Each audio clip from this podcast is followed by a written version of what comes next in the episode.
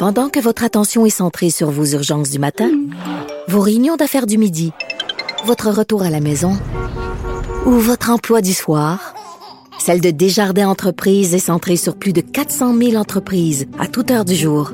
Grâce à notre connaissance des secteurs d'activité et à notre accompagnement spécialisé, nous aidons les entrepreneurs à relever chaque défi pour qu'ils puissent rester centrés sur ce qui compte, le développement de leur entreprise.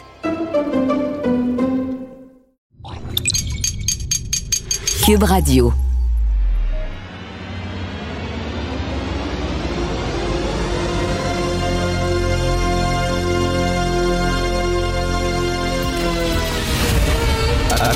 Attention, cette émission est laissée à la discrétion de l'auditeur. Les propos et les opinions tenues lors des deux prochaines heures peuvent choquer. Peuvent choquer. Oreilles sensibles s'abstenir. Richard Martineau. Martino.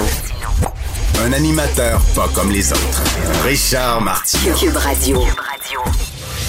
Avez-vous vu le missile de Poutine? Oh, le gros missile, Vladimir, il l'a sorti là, hier. Regarde mon gros missile, en as-tu un gros comme ça, toi? Il est long, puis il est tout luisant, puis il est tout shiny, puis il est puissant, là, il l'a montré hier. Boum! As-tu vu mon gros missile? T'en as-tu un gros comme ça? Et là, le fou de la Corée du Nord, moi ici, j'en ai un gros. Regarde comment il est gros, mon missile, puis tout pointu, là. Le bout du missile, comment il fait peur, puis il part, là, en un clin d'œil. Boum! Mon missile est plus gros qu'elle tient. Mais c'est vraiment ça. C'est même pas... J'exagère même pas, là. Tu sais, c'est Freud 101, là c'est quoi, petite, euh, petite quéquette, grosse corvette, c'est le gars au coin de la rue avec son, son moteur modifié qui fait Regarde comment j'ai une grosse graine. Hein? Hein? T'aimerais ça en avoir une grosse de. Mais c'est ça, c'est quoi ce show-là de missiles? On est en 2022, vraiment, là. Ben, regarde mon missile, comment il est gros. Des enfants dans une cour d'école, vraiment. Et euh, j'entendais hier euh, au débat euh, entre Marine Le Pen et euh, Macron. Je pense que c'est Marine Le Pen a dit, moi, je- ce que je ferais, c'est faire entendre raison à Vladimir Poutine. Mais comment tu peux faire entendre raison à un gars comme ça? Le gars, il est au-delà de la raison, là. Vraiment, il est dans un univers alternatif. Il n'y a rien à faire avec lui, mais c'est, je regarde ça, tu dis, tant boire. Je, sais que ça a l'air gros ce que je dis, là, de faire un, parallèle entre la grosseur des missiles et euh, le côté phallique et tout ça, mais c'est ça. Ça va pas plus loin que ça. Alors, il a montré qu'il y avait un gros missile, puis don't mess with me, là, hein, écœurez-moi pas, regarde comment il est gros. Il est gros, puis il est puissant, là. Puis on sait à quel point il tripe sur la virilité, hein, Poutine, qui aime tout le temps se faire photographier en chest, avec les pectoraux huilés malgré son âge, hein, vraiment sur, un cheval, même pas de sel, pour qu'il sente le poil et le muscle du cheval dans son entrejambe. My God, comment ça va finir cette histoire-là? On ne le sait pas. Alors, euh, hier, je regardais le, le fameux débat. On va en parler avec Mathieu Bocoté. Mathieu une excellente analyse aujourd'hui dans le Journal Montréal et je la partage euh, 100% d'accord avec lui. Alors, moi, je m'attendais hier à un débat contre, entre deux idées de la France, deux conceptions de la France. hein. Souvenez-vous, les, les mémoires du général de Gaulle qui débutent, j'ai toujours eu une certaine idée de la France. Alors, euh, Marine Le Pen, elle a une certaine idée de la France et euh, Macron aussi, et c'est absolument, absolument pas pareil. Mais sauf que hier, c'était vraiment un débat économique. C'était un débat, comme dit Mathieu dans sa chronique, technocratique. On parlait de pouvoir d'achat, on parlait de chômage, on parlait de, de travail, etc. Et c'était sur des chiffres et des pourcentages et des statistiques. C'était endormant, mais après 1h30, j'en pouvais plus. Et je me disais, Marine Le Pen, elle veut tellement justement se faire euh, aimer et montrer qu'elle est une politicienne fréquentable et comme les autres et tout ça, qu'elle met énormément l'accent sur son programme économique. Puis des fois, tu te fermes les yeux, tu l'écoutais, tu avais l'impression d'entendre Jean-Luc Mélenchon. C'est un programme économique très, très de gauche, là, où le gouvernement est très présent. Et, euh, et donc, elle, elle escamotait seulement à la fin du débat, elle a vraiment parlé du voile et tout ça, mais elle escamotait tout ça. Et en même temps, en même temps, je regarde le sondage léger d'aujourd'hui. Euh, concernant les intentions de vote au Québec. Et on n'a pas tout, là, on n'a pas tout euh, les résultats dans le journal de Montréal, mais vous pouvez aller sur le site de Léger, j'imagine. Vous allez avoir les résultats du sondage. Et entre autres, euh, à Léger, on a demandé aux Québécois, c'est quoi qui est important pour vous? De quoi vous voulez que les politiciens parlent? Et tout ce qui est culture, langue, immigration, valeur, identité, tout ça, c'est dans le fond. C'est dans le fond, dans le fond. Et en haut, les gens, ce dont ils veulent entendre ces temps-ci parler, c'est de pouvoir d'achat d'inflation. Et c'était la même chose hier. Je regardais le débat en France, je me disais, OK, le débat maintenant est rendu très, très, très économique. Et voilà pourquoi Marine Le Pen, entre autres, a changé son message et elle met beaucoup l'accent sur euh, son programme économique et l'aide aux agriculteurs et l'aide aux gens qui ont de la difficulté à arriver et tout ça. Et je pense que les gens sont rendus là et ça explique aussi peut-être beaucoup la, des confitures, euh, entre autres du Parti québécois qui est un parti qui mise beaucoup dans son programme, bien sûr, sur la défense de la langue et tout ça, euh, c'est important pour les souverainistes, c'est important pour les nationalistes, mais madame et monsieur tout le monde, s'il veut entendre parler d'économie, comme disait, euh, comme on disait aux États-Unis il y a quelques années, it's the economic stupid parler d'économie et c'est ça dont les gens veulent entendre parler et euh, c'est ça reflète peut-être le succès de François Legault. Il n'y a rien qui colle à François Legault, il n'y a rien qui colle à la CAQ. C'est un énorme éléphant qui siphonne toute l'air et il n'y a plus d'air pour les autres partis, malgré tout ce qu'on a entendu sur les erreurs de la gestion de la pandémie, surtout dans les CHSLD. Euh, il n'y a rien qui colle quand même. C'est à 44% donc ça va vers une victoire, euh, le vent dans le dos, en sifflotant. On va certainement en parler, bien sûr, avec Thomas Mulcair. Cube Radio. Les rencontres de l'art. Chaque heure, une nouvelle rencontre. Nouvelle rencontre. Les rencontres de l'heure. À la fin de chaque rencontre, soyez assuré que le vainqueur, ce sera vous. Cube Radio. Une radio pas comme les autres. Alors Thomas, le sondage léger remettre les choses à leur juste place parce que souviens-toi, il y a quelque temps, il y a eu un sondage Main Street, je crois, qui mettait euh, Éric Duhem très très haut, le juste derrière la CAQ. Éric Duhem dépassait le Parti libéral. Et là, non, non, tu revois, il retombe à 13 Et si tu vois la ventilation, la façon dont les votes sont ventilés, c'est surtout encore dans la région de Québec où le Parti conservateur du Québec est très fort. Oui, il continue à faire très peur à Legault et à quelques-uns de ses ministres. On peut penser à Eric Kerr euh, ou à la ministre de la Sécurité publique, Mme Guilbeault. On n'a qu'à penser à ces deux-là. Ils sont nerveux parce que, justement, ils peuvent venir jouer dans leur dalle. Mais mon point de vue, de gars qui observe la politique, 13% c'est beaucoup plus réaliste de ce qu'on avait vu avec Main Street. Parti québécois, 9 euh, puisque je travaille beaucoup avec la communauté anglophone ici au Québec, je peux te dire que je décode là-dedans la réussite d'une attaque de Legault depuis plusieurs mois, parce qu'il est assez strident, il utilise Simon Jolin Barrette, il y, a, a toujours à redire contre la communauté anglophone, des institutions et ainsi de suite, mais ça se comprend euh, politiquement, c'est-à-dire que lui, il est en train de renforcer une base qu'il a réussi à chipper au Parti québécois. Ben Lui, il, est allé chercher, ben regarde là, on dit, je vais le dire en anglais, single digits. C'est à un seul chiffre le, score du Parti québécois, 9% Il n'y a même pas de 10. Et, et j'ai l'impression que ça sonne le glas. Euh, pour le Parti québécois, à, moins qu'ils réussissent à, aller chercher un Yves-François Blanchette pour euh, renflouer euh, la barque. Je ne vois vraiment pas comment ils vont gagner un seul siège. Véronique Yvon tient une conférence de presse aujourd'hui. Pour moi, c'est pas pour annoncer qu'elle est candidate. Elle fait une conférence de ah presse pour dire pour dire qu'elle tire sa révérence. Et ça, c'est une des, des personnes les plus prisées euh, du Parti québécois. Mais certainement. Euh, d'ailleurs, comme je disais tantôt, le, on a tous les résultats de ce sondage-là. Euh, donc, sur le site Internet, j'imagine, de Léger et du Journal de Montréal aussi. Et là, on voit justement, lorsqu'on demande, lorsqu'on pose la question de quoi vous voulez qu'on parle, parle? C'est quoi les sujets les plus importants? Et tu l'as vu, Tom, comme moi, tous les sujets d'identité, de langue, d'immigration, on dit ça, ça n'intéresse pas vraiment les gens. Ce que les gens veulent parler, c'est d'économie. It's d'économie stupide. Oui, ça, ça c'est intéressant. Euh, Dominique Anglade, la chef libérale, bon, elle est dans le trouble. Elle est deuxième après la CAQ, mais, mais même pas proche, même en deuxième place. Et, et ça, c'est aussi boosté considérablement par l'appui de, la communauté anglophone dans la grande région de Montréal. Oh. Donc, elle, aujourd'hui, elle, fait un truc intéressant elle lance ce qu'elle appelle une charte des régions. Et parlant d'économie, j'ai beaucoup aimé ta citation. ça, c'était Clinton. It's the ah economy stupid. Et, et ça, c'était très intéressant parce que eux, ils ont vraiment misé là-dessus.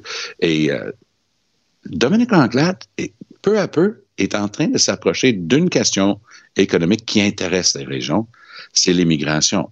Alors, de la même manière que Québec a réussi à aller chercher, il y a 40 ans, un rôle prépondérant en immigration, même avec le premier gouvernement de René Lévesque, Ottawa a concédé ça, on appelle ça l'entente Colin-Couture à, à l'époque, ben, Dominique Anglade est en train de parler aux régions, dire, moi, je vais vous donner un mot à dire sur le nombre d'immigrants que votre région est capable d'accueillir parce que vos entreprises en ont besoin. Donc, c'est directement dans les créneaux de François Legault. Le développement économique est en train d'être étouffé au Québec parce qu'on n'a pas de main-d'œuvre. Cette pénurie-là le monde ne le comprend pas si tu dis pénurie de main-d'œuvre. Hmm. Mais si tu dis que ton entreprise, là, il, pourrait marcher beaucoup mieux, puis tu pourrais avoir une meilleure paie, puis ta région pourrait prospérer s'il y avait plus de monde, le monde comprend. Alors, le Legault devrait faire attention à, cette charte des régions parce que si elle réussit à le communiquer bien, ça pourrait commencer à aider les libéraux. Est-ce que c'est une leçon d'humilité pour Éric Duhem, les résultats de ce sondage-là? Non, c'est une leçon de réalité. Et je pense hmm. que Duhem, contrairement à d'autres qui, qui croient leur affaire, tu sais, Poiliev, là, il, fume du bon de ce temps-ci. Lui, il est convaincu qu'il il a juste à apparaître, puis euh, c'est à lui. Pendant ce temps-là, Leslie Lewis, Patrick Brown, Jean Charest sont en train de vendre leur carte de membre. Ils ont compris que chaque comté donne 100 points. Puis, c'est une autre bataille que de remplir une salle euh, avec des, des fidèles à Calgary ou à Edmonton. Donc, il a des il a d'excellentes chances de l'emporter, entendons-nous bien, mais c'est pas le résultat. Mais j'ai l'impression que Duhem est un petit peu plus réaliste que ça. Lui, son, ses propres sondages, son, son, travail interne doit montrer à peu près ça. Mais il y a une chose qui dément pas, par exemple, c'est le nombre de cartes de membres. Parce que, Richard, tu es dans le game comme moi depuis des décennies. C'est une chose d'être sur ton canapé puis être en train de railler puis lancer ton pantoufle à la télé parce que tu es fâché, mais c'est autre chose de prendre une carte de membre. Mais c'est pas les 5 ou 10 ou 15 pièces selon le parti qui importe, c'est la démarche, mettre son nom, acheter la maudite carte, puis mettre ton nom sur une liste, puis être achalé après pour des dons, hmm. des dons et ainsi de suite. Mais là, Duhem a quand même vendu, ça c'est pas du bullshit.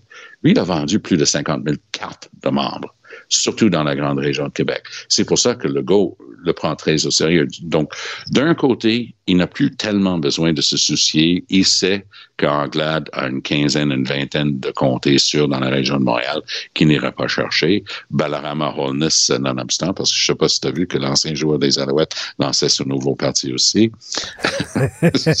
Pourquoi pas? C'est parce que ça a tellement bien réussi ben son parti ben au, municipal.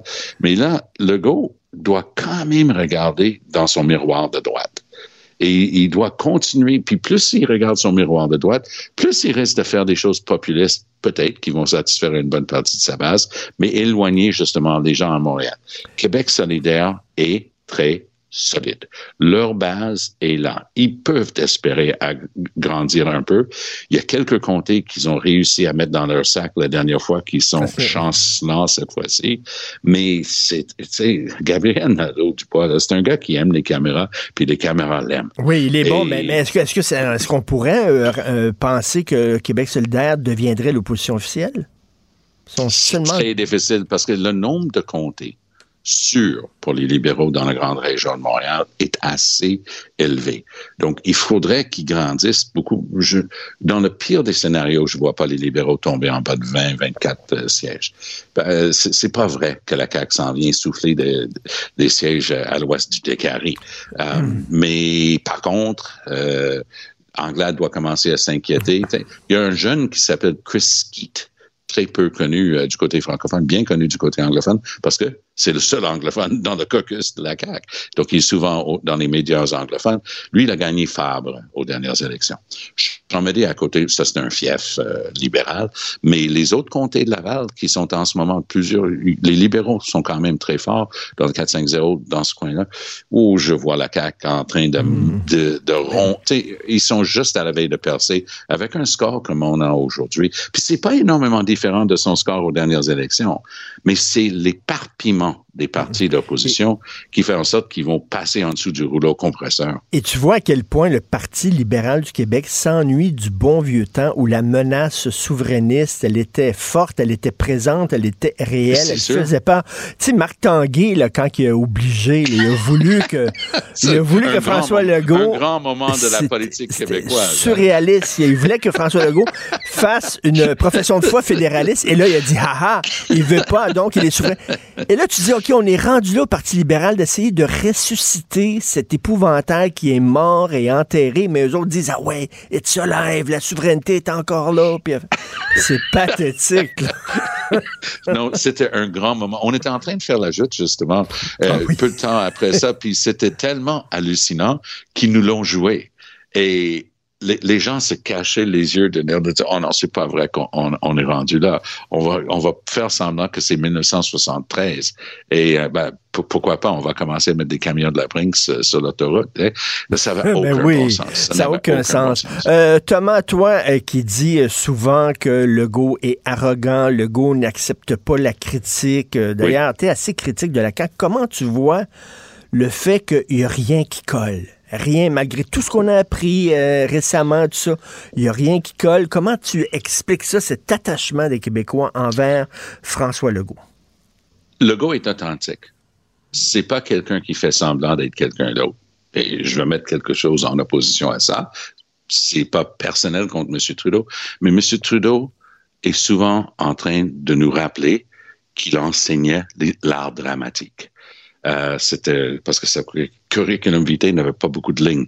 Euh, et, et l'art dramatique, M. Trudeau va ajuster le ton. Ça devrait devenir sotto voce comme ça. Ah, ça va devenir comme ça. Donc, il est souvent en train de jouer un truc parce qu'il n'a pas énormément d'expérience. Legault a énormément d'expérience dans le secteur privé. Il a été ministre, mais pas n'importe quel ministre. Il était ministre de l'Éducation, ministre de de la Santé. Il a passé de longues années dans le désert à ronger son frein, avec d'autres personnes, notamment du domaine des, affaires, qui disaient Écoute, ça se peut pas qu'on reste dans ce modèle-là où c'est souverainiste versus fédéraliste, puis anything goes, parce qu'il y avait ni gauche ni droite au Québec. C'était un méli-mélo parce que tu savais jamais où un gouvernement allait s'en aller.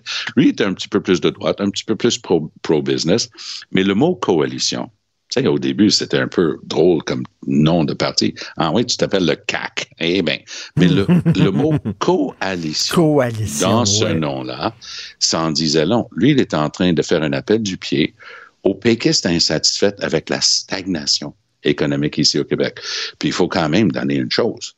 Le taux de chômage est à euh, quand il si bas, c'est comme si c'était zéro. Parce que les quelques pourcentages de chômage qu'on a, ça représente les gens en transition et des choses comme ça. Mais quelqu'un qui veut travailler trouve un job en un clin d'œil.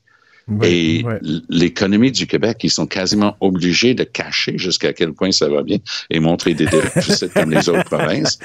L'inverse de ce qu'on faisait à l'époque de Landry où on cachait les déficits. Et parce que ça va vraiment très bien l'économie du Québec. C'est exactement ce que Legault voulait faire quand il a fondé ce candidat. Écoute, rapidement, trois minutes, Poilièvre, ça va très bien. Là. Je lisais dans le National Post, même à Toronto, là, on commence à le prendre au sérieux puis à l'écouter. Ils sont obligés parce qu'ils risquent d'être obligés de transiger mmh. avec. Mais il y a une chose quand même, et c'est moi qui dis ça sur Charret, alors, euh, Charret aurait plus de chance à parler avec des électeurs à travers le Canada que Poiliev. Parce que moi, je connais personnellement Poiliev. J'étais avec lui en chambre hmm. pendant des années. J'ai discuté avec ce gars-là, one-on-one. One-on-one, c'est un gars assez charmant. Il est drôle, il est espiègle, il s'amuse. Mais le personnage public qu'il projette est tellement rébarbatif ben que ça refroidit des gens dans, des régions. Ici au Québec, il va faire patate. euh, dans la grande région de Toronto, on a tendance à oublier, il y a presque, il y a 6 millions et demi de personnes dans la grande Toronto. Et ce, les conservateurs, déjà avec un middle of the road comme Aaron O'Toole, ils ont fait zéro. Imagine avec Poilier. il, est abrasif, en, tout cas. C'est le comme, meilleur Comme, comme personnage, Là, oui, oui, là, abrasif, mais euh, la côte va être très dure à remonter. Par contre, pour Jean Charret, ça ne sera pas évident euh, pour lui. Et euh, écoute, une minute. Euh, quand tu vois toute les, la criminalité à Montréal, là, encore des, d'autres fenêtres de résidence, 12 résidences qui ont été atteintes par des projectiles d'armes à feu. Est-ce que ça t'inquiète, toi? Ben, beaucoup. Et justement, euh, c'est pour ça que le modèle de Longueuil, qui est en train d'être étudié justement par Geneviève Kidbeau en ce moment, ça, ça, m'intéresse beaucoup parce qu'on est en train de dire, outre les policiers qui sont toujours la, fine pointe de, la lance, il faut aussi avoir des gens qui travaillent dans le communautaire, qui travaillent avec des personnes euh, qui souffrent de, problèmes de santé mentale, qui hmm. savent aborder, qui émanent de ces communautés-là. Et c'est pour ça que c'était tellement désolant qu'un bon programme, et le go a dit aujourd'hui, le programme continue pour attirer d'autres, des, communautés visibles, euh, des minorités visibles dans la police. Mais il faut aussi faire ça. Il faut avoir des policiers qui connaissent ces communautés-là. Tu ne peux pas faire de la police dans une communauté si tu connais pas la communauté. Si tu penses que tu viens d'arriver sur Mars, là, puis tu n'as jamais rencontré un membre d'une minorité visible de ta vie à cause de, là où tu viens, on, on, a beau te donner un cours de trois heures, ça va pas changer hmm. le fait que tu aurais zéro accueil. Donc, il faut, pour, pour les le bénéfice de la population qu'on commence à mettre les ressources là où il faut. Je, dois dire que la mairesse de Montréal, Mme Plante, est en train de faire une bonne job là-dessus, hmm. mais c'est un énorme dossier qu'il faut pas sous-estimer. L'accès aux armes de poing à Montréal devient un fléau. Ah c'est un, réel Et même, et même chez les mineurs, les mineurs n'ont plus de problème à se trouver une arme à feu. C'est hallucinant. Merci beaucoup, Tom. Salut. On se reparle demain. Bonne journée. Bye bye. Pendant que votre attention est centrée sur cette voix qui vous parle ici, ou encore là, tout près ici, très loin là-bas, ou même très, très loin, Celle de Desjardins Entreprises est centrée sur plus de 400 000 entreprises partout autour de vous. Depuis plus de 120 ans, nos équipes dédiées accompagnent les entrepreneurs d'ici à chaque étape pour qu'ils puissent rester centrés sur ce qui compte, la croissance de leur entreprise.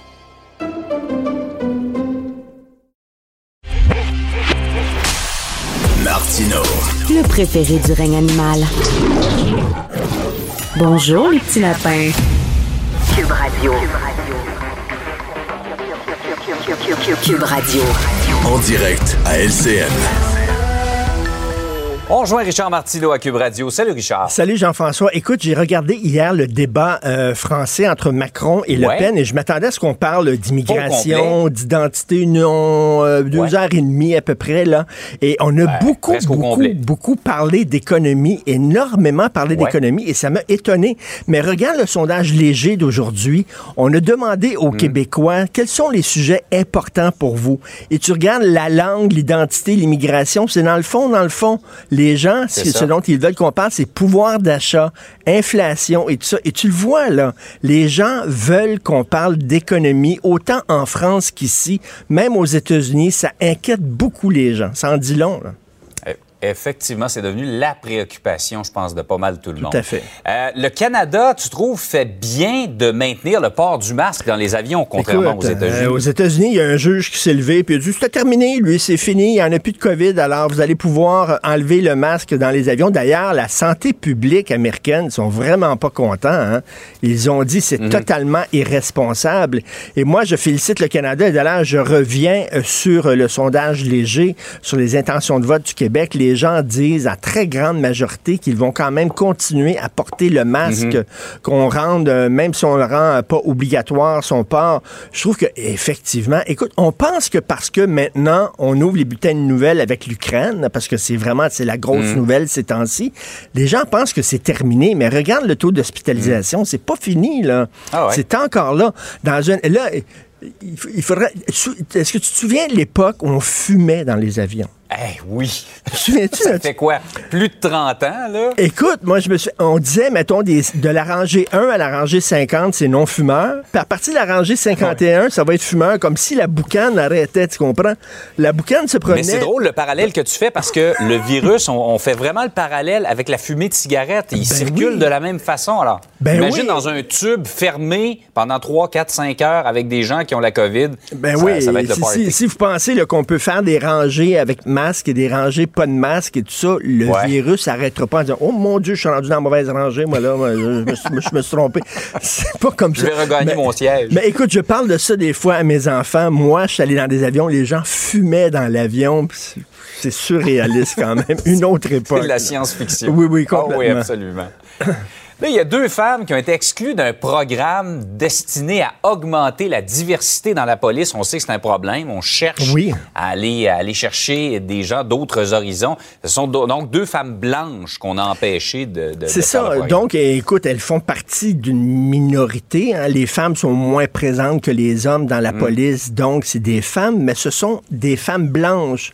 Et on dit, ben, les femmes noires c'est plus important parce qu'elles font partie de deux groupes discriminés, c'est-à-dire femmes et racisées.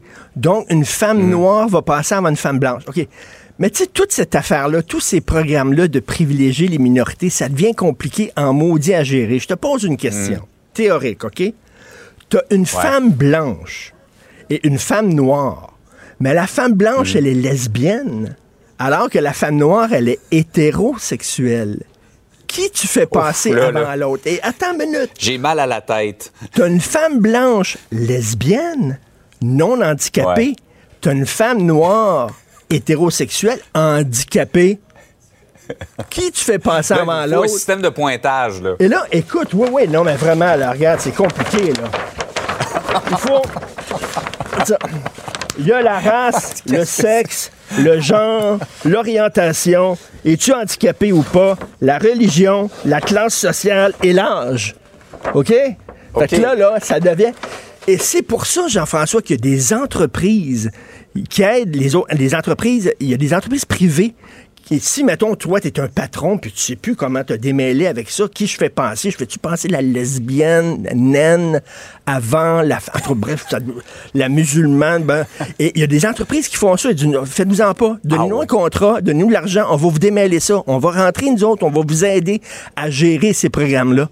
Mais ça montre jusqu'à quel point c'est complexe. On peut-tu prendre... C'est rendu compliqué, mais Richard, il y, a, une... Je couvre beaucoup le monde policier. C'est sûr que dans certains corps de police, je pense notamment à Québec, où il n'y a aucun, aux dernières ben nouvelles, aucun policier noir il y a un problème. Exactement. Et je pense que les gens, mettons, si tu dis à compétence égale, on privilégie, mais de dire que, euh, tu sais, on interdit à une race ou à une religion, tout ça. Mais écoute, ça devient super compliqué quand tu dois tenir compte de tout ça, là. Hein? Je te dis, tu m'as donné mal à la tête. Tel case, tel case, oui, mais l'autre case est là, puis l'autre C'est ça. Compliqué. Richard, passe une belle journée. Merci, bonne journée tout le monde. Bye. Salut. Pendant que votre attention est centrée sur cette voix qui vous parle ici, ou encore là, tout près ici, très loin là-bas, ou même très, très loin, Celle de Desjardins Entreprises est centrée sur plus de 400 000 entreprises partout autour de vous. Depuis plus de 120 ans, nos équipes dédiées accompagnent les entrepreneurs d'ici à chaque étape pour qu'ils puissent rester centrés sur ce qui compte, la croissance de leur entreprise.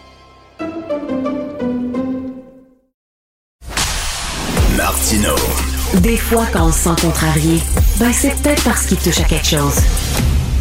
Alors, Balarama Holness, que vous connaissez bien, euh, il s'est présenté candidat à la mairie de Montréal. Ça n'a pas bien fonctionné, là.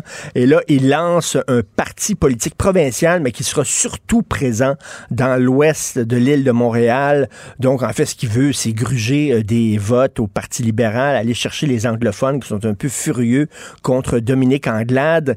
Et là, nous allons en parler euh, de M. Balarama Holness avec Marc-Antoine Desjardins. Rappelez-vous, Marc Marc-Antoine Desjardins euh, aux dernières élections municipales. Il était à la tête de Ralliement pour Montréal, qui était un parti. Et là, il y avait aussi le parti de Balarama Holness qui s'appelait euh, Mouvement Montréal. Les deux ont fusionné. Euh, habituellement, quand tu fusionnes, il y a deux chefs, puis les deux chefs fusionnent ensemble, ben ils se respectent. Euh, il n'y en a pas un qui est plus important que l'autre. Mais là, M. Desjardins, Marc-Antoine Desjardins, c'est un petit peu fait enfiroipé, on pourrait dire, par Balarama Holness. Ça très mal, ça s'est très mal passé. Ça s'est mal terminé. Il est avec nous, Marc-Antoine Desjardins. Bonjour. Bonjour, M. Martineau. merci pour l'occasion. Avocat en droit social, hein, euh, tu représentes entre autres les accidentés de la route. Les accidentés de la route et du travail. C'est associé. Alors, Balarama Holness, si vous me permettez, c'est oui. juste d'entrée du jeu, c'était pas une fusion. Notre parti existe encore. On va se présenter en 2025. C'était une coalition. coalition. On, avait déjà commencé à faire du euh, de l'alliance avec notamment Équité Montréal avec Monsieur euh, Jean-François Cloutier à l'époque. Donc, on commençait à essayer d'élargir la, la, tarte, si on peut dire, pour justement offrir une offre politique crédible. Mais là, bon, est arrivé un accident de parcours, en effet. oui, c'était quoi l'accident de parcours? Ben c'est ça, ça va bien. Je suis un, avocat dans les dossiers sacs. Là, on a un accident de route. On a fait un, on a fait un face-à-face. Mais vous avez mal euh, évalué M. Holness quand vous avez décidé de faire une coalition avec lui, quoi? Il y a un peu de tout ça. Une mauvaise lecture, une erreur de, parcours, comme je vous dis. Euh, je pense que n'importe qui qui fait de la politique peut éventuellement... Euh, s'associer avec les bonnes et les mauvaises personnes. je pense que c'était juste une question que, bon, lui, c'était un show personnel qu'il voulait avoir. C'était pas nécessairement un, gars qui travaillait en équipe. On l'a bien vu. Mais euh, voilà, c'est la vie. On apprend, on a pensé nos plaies, puis on va être là, puis on, se fait, on a eu, on a eu beaucoup d'invectives, beaucoup de monde qui nous ont pitché de la, de la marde. Oui. Mais après ça, on est, euh, on est ressorti la tête haute, puis on va, on va revenir très fort en, 2025. C'est le but. OK, vous allez vous représenter. Là, RPM va se représenter, bien, bien sûr. OK, mais qu'est-ce que vous avez appris de Balarama Holness? Ben, c'est pas un joueur d'équipe. Ben, c'est un menteur, c'est pas un joueur d'équipe. C'est quelqu'un qui est là pour. Euh, je pense.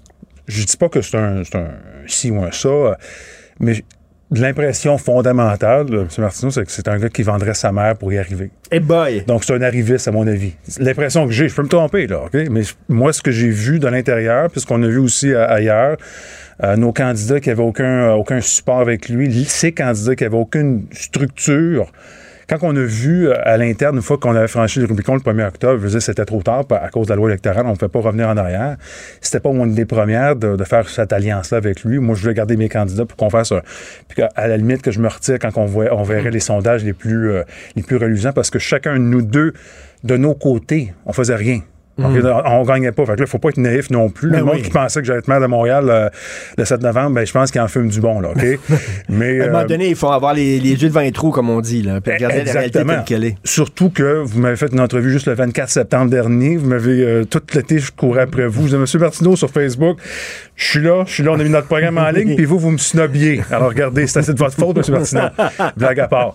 Ce que je veux dire, c'est qu'on s'en allait nulle part, les deux, notre dans notre coin. Alors, on a décidé concrètement de faire quelque chose, mais techniquement, il manquait une semaine pour fixer tout ça. OK? On l'a fait avec des accords, des handshake agreements, comme on dit en anglais. Mais quand ça se fait vite, des, accords, des accords aussi écrits. En sens qu'il y a une bonne foi. La bonne foi se présume, là. C'est un gars qui a étudié en droit. C'est pas un cave, là. OK? Et la, bonne foi, et la bonne foi, où, où, selon vous, il vous a, il vous a trompé? Ben, c'est qu'il a renié sa parole avec nous.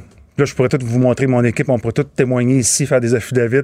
Il a renié sa parole au niveau du statut linguistique de la Ville de Montréal, donc il est retourné à sa base. Mais on a vu que... Parce que, parce que lui euh, veut que Montréal soit euh, reconnu comme une ville bilingue. Oui, c'est ça. Et vous, c'était ben pas dans votre programme, absolument pas. C'était pas là. Donc, quand vous avez décidé de euh, joindre vos forces le temps de cette élection-là, et vous avez dit, je vais laisser ça tomber de côté, il nous l'a dit, noir sur blanc. On touche pas à la Charte de Montréal. De toute façon, il n'y a pas la compétence juridique. Parce que la Charte de Montréal le dit, c'est une ville francophone. Hein? Oui, absolument. Il n'y a pas la, compétence. Quand même, un qui, qui, aimerait jouer là-dedans, il n'y a pas les outils. C'est Québec qui gère ça. Il peut consulter sa population, il peut faire des, focus groups, comme ils, disent, là, des, des euh, euh, sonder la population, mais on ne peut pas. Je pense que c'est un, un, un, gars qui vit dans un monde de licorne parce qu'il pense que, ben, dans le fond, c'est juste la, la, suite logique de, de Jack Singh puis de l'autre petit signe à Toronto qui veut finalement faire un État unitaire où est-ce que les provinces ont plus droit de céder, euh, droit de séance, pardon. Alors, c'est des gens qui sont exactement dans la lignée de Lord Durham, qui veulent assimiler les Français, qui veulent amener le bilinguisme à Montréal, c'est le retour de l'anglais. il n'y a pas de crise linguistique à Montréal. Les Anglais ne souffrent pas. Ben L'accessibilité des services, ça, c'est de la chimère. C'est de la bullshit. Alors, c'est ce qu'il va vendre parce qu'il va courtiser l'électorat anglophone en leur disant ça n'a pas de bon sens, vos droits fondent comme une neige au soleil, vous êtes en train de perdre vos droits. Euh, Madame Anglade est rendue nationaliste, elle vous tourne le dos. Euh, les Anglais, bon, il, rêve de raviver le Parti égalité quasiment. Ben, c'est ça. Je pense qu'il est peut-être avec monsieur. Euh, c'était quoi son nom, Libman? Oui. Robert, Libman, mais je pense que ça a fait ça, a fondu comme neige au soleil. C'est un, parti qui s'est phagocyté avec le temps. on a vu là, euh, en, brûlant leur chemise euh, face à, Bourassa à l'époque. Mais euh, il va aller chercher une frange radicale, mais on a vu quand même que son électorat s'est effondré en novembre dernier. Il a fini à quoi? 7,2, 7,3. Il n'y a aucun de ces candidats qui a été écouté, les anglophones, bon, ceux qui, ceux qui sont d'origine anglaise, bon, peut-être une certaine population allophone, qui aiment ces idées, dans, auquel ces idées percolent au niveau, bon, états qui, a un non-sens.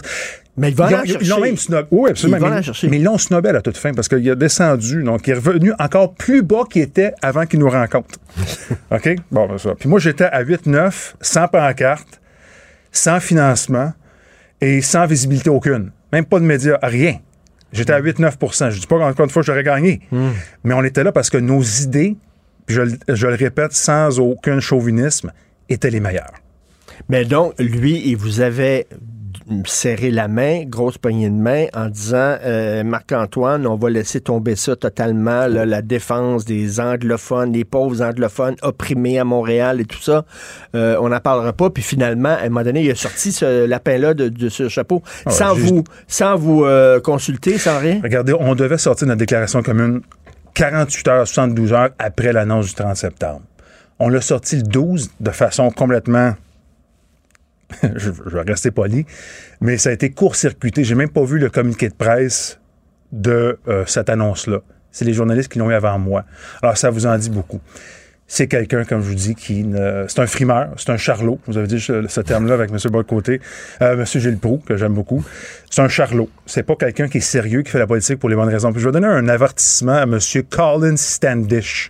C'est qui ça? C'est l'autre qui veut partir un parti euh, contre oui, oui, oui, oui, Monsieur Standish, pour tout l'art du monde, ne vous associez en aucun cas, en aucun temps avec M. Balarama Holness.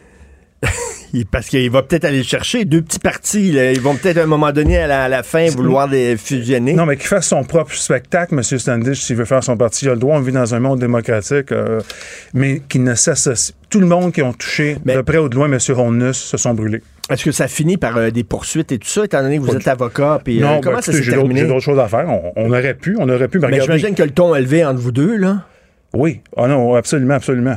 mais j'ai coupé les ponts avec lui parce que ce qui devient ce qui est excessif à un moment donné devient un petit peu, euh, c'est quoi l'expression de là? Insignifiant. Oui. OK? Et j'ai 46 ans, j'ai d'autres choses à faire. On est en train de restructurer un parti. On va avoir un nouveau site web. On va repartir le financement. On va ramener nos idées, justement, pour le fait français. Ça prend un parti municipal nationaliste à Montréal. Là, on va arrêter de se niaiser puis se mettre la tête dans le sable, OK? Et tous ceux, toutes les Cassandres qui sont contre le nationalisme à Montréal, ben, je peux leur dire une petite nouvelle qui attachent leur casse avec la broche parce qu'il va vanter fort. On s'en vient. les francophones vont avoir une véritable voix pour Montréal. Mais il y a peut-être des gens, justement, qui disent ben, qu'est-ce qu'il faisait, Marc-Antoine Desjardins, à s'associer avec un gars qui n'a jamais caché, le qui voulait mhm. que Montréal soit reconnu comme une ville bilingue. Si c'était si important le nationalisme pour M. Desjardins, qu'est-ce qu'il faisait à coucher dans le même lit que ce gars-là? Ben, c'est un, un, mariage blanc. On n'a jamais enlevé notre linge. C'est vrai. Ça n'a jamais été consommé, finalement. Non, effectivement, c'est ça. Mais ce que je veux dire, oui, mais je reviens à mon propos d'introduction. Parce que, maintenant, encore une fois, c'était pas quelqu'un qui avait un électorat qui allait voter pour moi de toute façon. Donc, on, on, cheminait comme deux bateaux sur l'océan qui n'allaient jamais se toucher. On avait les deux, les deux, le duopole plante-colère que vous, les médias, encensiez envers et contre tous. Il y avait comme juste eux autres pour vous autres. Il y avait juste ces deux-là. Puis ça, vous allez avoir un examen de conscience à faire. Peut-être que, inspirez-vous de ce qui se faisait à Laval et à, Longueuil. Il y avait des débats, il y avait des assemblées. Mm. Tous les candidats étaient à sa table. Il n'y avait pas de snobisme. Ah non, c'est plan, on veut le, on veut le, on, veut le, match revanche d'un. Non, regardez, ça, sacrément. La, la mm. démocratie, là, est-ce qu'on veut vivre en Russie ou on veut vivre dans un État libre et démocratique où est-ce que tout le monde peut avoir un, droit au chapitre? Parce que ben, faites votre job. Je pense que pour mais, mais tu as fait raison parce que pour 90% des gens, il n'y avait rien que deux candidats euh, pour eux autres qui existaient, c'était Valérie Plante puis Denis Coderre, puis on parlait très très peu des autres, effectivement. Oui, malheureusement. Puis ça, je pourrais vous dire des exemples aussi où est-ce que les chefs de pupitre ne n'avait aucune opinion pour ce qu'on amenait comme idée par rapport à des enjeux dans lesquels vous retrouviez noir sur blanc, textuellement, nos positions dans notre programme. C'était très dommage pour la population de ne pas avoir un écho de ce qui se faisait en dehors de plantes picodères. Regardez, j'en suis pas amer. Oui, ça m'a frustré parce que je me suis dit, on vit dans une espèce de, de monde... Euh, subjectif, si on peut dire, ou est-ce que l'information est binaire? On aime ça, euh, euh, une personne contre une autre personne. Partez-moi partez pas sur ça. Fait un show, là. Ça fait un show, là. Deux candidats, c'est le fun. Quand il y en a trop là, dans l'arène, c'est compliqué. Ben, mais, mais donc, j'imagine, aux prochaines élections provinciales, vous allez vous asseoir devant la télévision, puis quand Holness va se péter à fiole, ça va être champagne. Non, euh, je lui veux aucun mal, ce gars-là. Je pense que malheureusement, c'est quelqu'un qui a été blessé par la vie. Euh, mouvement Québec comme Mouvement Montréal, quand on a vu l'intérieur, quand on était trop tard, c'est un grosse annonce petit magasin. OK? Il va aller chercher certains radicaux du PLQ, mais je pense que le vote allophone et anglophone modéré, sensé, vont voir le jeu. Bon, on se reparlera lors des prochaines avant que je meure élections municipales avant que, je finisse ma vie mais là mais là vous allez pas vous allier avec un autre candidat aux prochaines élections là quand même. À moins que des, à moins qu'on fasse une, alliance avec d'autres partis. J'ai l'impression que vous avez fait Tinder là, en disant là, ah, tiens, lui, on le garde. Lui, il a, une bonne gueule, c'est quelqu'un des communautés ethniques, tiens, on, va le garder, lui. Ben, regardez, on, je ne le cacherai pas, on voulait rapprocher les deux solutions. Techniquement, nous, notre, discours, c'était ça, puis ça se tenait. Ça se tenait, M. Martineau. C'était improbable, mais euh, c'est parce qu'on est tombé sur quelqu'un de mauvaise foi. Mais je veux une parenthèse. En Islande, il y a des gouvernements qui font des alliances avec des progressistes, avec des gauches, avec des environnementalistes. Euh, même euh, euh, au, Brésil, celui qui a fait de la prison, lui là pour rien, ben, il, s'associe quand même avec des mouvements de droite. Donc, la gauche et la droite peuvent s'associer. C'est vrai que c'était une erreur de lecture, j'en conviens, je l'ai assumé comme chef, mais c'était pas mon idée première, c'était une décision de parti. On n'est pas tout seul, nous autres, là-dedans. On est un CA. On a regardé ça. On était devant une mmh. impasse politique évidente, d'accord? Mmh. On s'est dit, à deux, on est plus fort, mais ben. un des éléments était vicié. Vous allez vous reprendre. Il n'y a pas de ben, problème. c'est clair. Hein, comment, on dit, une erreur euh, avouée est à moitié pardonnée, qu'on dit. Je pense que c'est De Gaulle qui disait que l'avenir est long. Surtout vers la fin. Marc-Antoine Desjardins, merci beaucoup, avocat en droit social. Merci, bye. Merci, M. Martineau. Vous écoutez Martino. Tout ce que vous venez d'entendre est déjà disponible en balado sur l'application ou en ligne au cube.radio. Le, commentaire de Félix Séguin, un journaliste d'enquête pas comme les autres. Au moins 12 résidences ont été atteintes par des projectiles d'armes à feu depuis le début de l'année. Aïe, aïe, c'est beaucoup, hein? C'est énorme. C'est beaucoup, c'est beaucoup. Est-ce que c'était, est-ce que c'était toutes des balles perdues ou c'était, des, c'était des domiciles qu'on visait? Ou alors c'est ben, accidentellement? Non, c'est ça, c'est pas ce, n'était pas euh, toutes des armes euh, des balles perdues plutôt. Il y a des gens qui étaient visés par ces tirs-là, il y en a d'autres qui étaient pas du tout visés. Tu te rappelles du père de famille d'Anschlaga Maisonneuve qui nous montrait la trajectoire de la balle qui s'était logée euh, dans la chambre de l'un de ses enfants. Alors, c'est tout dire. Ça arrive aussi quand on joue avec des armes. puis comme il y a bien du monde qui joue dans la région de Montréal depuis deux, trois ans, euh, ben c'est malheureusement euh, les effets collatéraux de tout ça, qui sont très dangereux. Félix, j'ai peut-être vu trop de films. Hein. Ça se peut, ça se peut. Mais tu sais, euh, on pense des fois qu'il y a comme des lois, des, des, des, des codes d'honneur dans ce milieu-là, en disant, regarde, on a le droit de se... Tu sais, même, même à la guerre, il y, a des, il, y a, des lois pour une guerre, tu pas le droit de frapper des civils, etc. Bon, moi, je pensais on, peut se tirer dessus, mais pas, pas chez nous. Pas chez nous, pas avec les enfants. Ça, c'est hors jeu, ça. Tu fais pas ça. Tu tires pas dans la fenêtre d'un salon. Mais ça a l'air que ça se fait. Ben non, ça a changé. C'est, cette, vision-là est peut-être, euh, on dirait, euh, formée de ce que tu as vu mmh. effectivement à mmh. l'extérieur, outre frontières. Sauf que à un moment donné, il faut se rendre compte qu'il y a une partie du problème venant de la culture des armes à feu qui, après s'être déplacé des États-Unis à Toronto, s'est déplacé aussi à Montréal. ça, c'est vrai, là. ça se mesure le phénomène de la culture des armes à feu. Et cette culture-là prône d'abord une banalisation de la possession.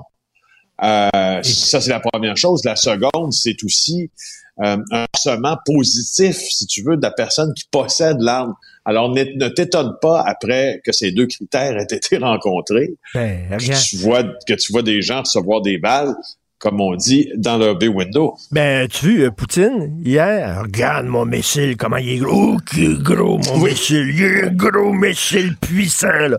Mais c'est ça, là, l'image que... À la nord-coréenne, à la nord-coréenne, ben, en plus, ça. Hein, il était présent et tout. Ben non, c'est l'image. Oui, c'est l'image. Je trouve que c'est un bon lien que tu fais. Je trouve que, je trouve que le lien que tu fais euh, est, est assez à propos, même si on est tous conscients que on est dans un dans un autre monde puis dans une autre, euh, oui, mais, réalité. Ce sont des gens, ce sont, toute la même. Ce sont des gens qui se euh, pensent qu'ils sont virils parce qu'ils ont un gun dans les mains puis ils imposent le respect. Écoute, tu as vu le nombre de mineurs qui ont été arrêtés avec possession d'armes euh, explose au Québec. Des jeunes, des mineurs, mais là soudainement là, ils vont me respecter parce que j'ai un gun dans la main. C'est pas c'est pas c'est exactement Poutine ce qu'il fait. Vous allez me respecter, regarde, j'ai un gros missile. La même affaire. Mm, mm, mm. Et, euh, je suis un peu d'accord. Est-ce que tu souffres de sexomnie? Mon euh, cher Félix. Non, tu quoi? Non, c'est la première fois que j'entendais d'ailleurs parler de ce terme. Alors, je suis allé me renseigner un peu sur celui-ci. Il est effectivement euh, accepté là, du point de vue de la science, là, la, la, sexomnie. Alors, je vais t'expliquer c'est quoi puis pourquoi on en parle.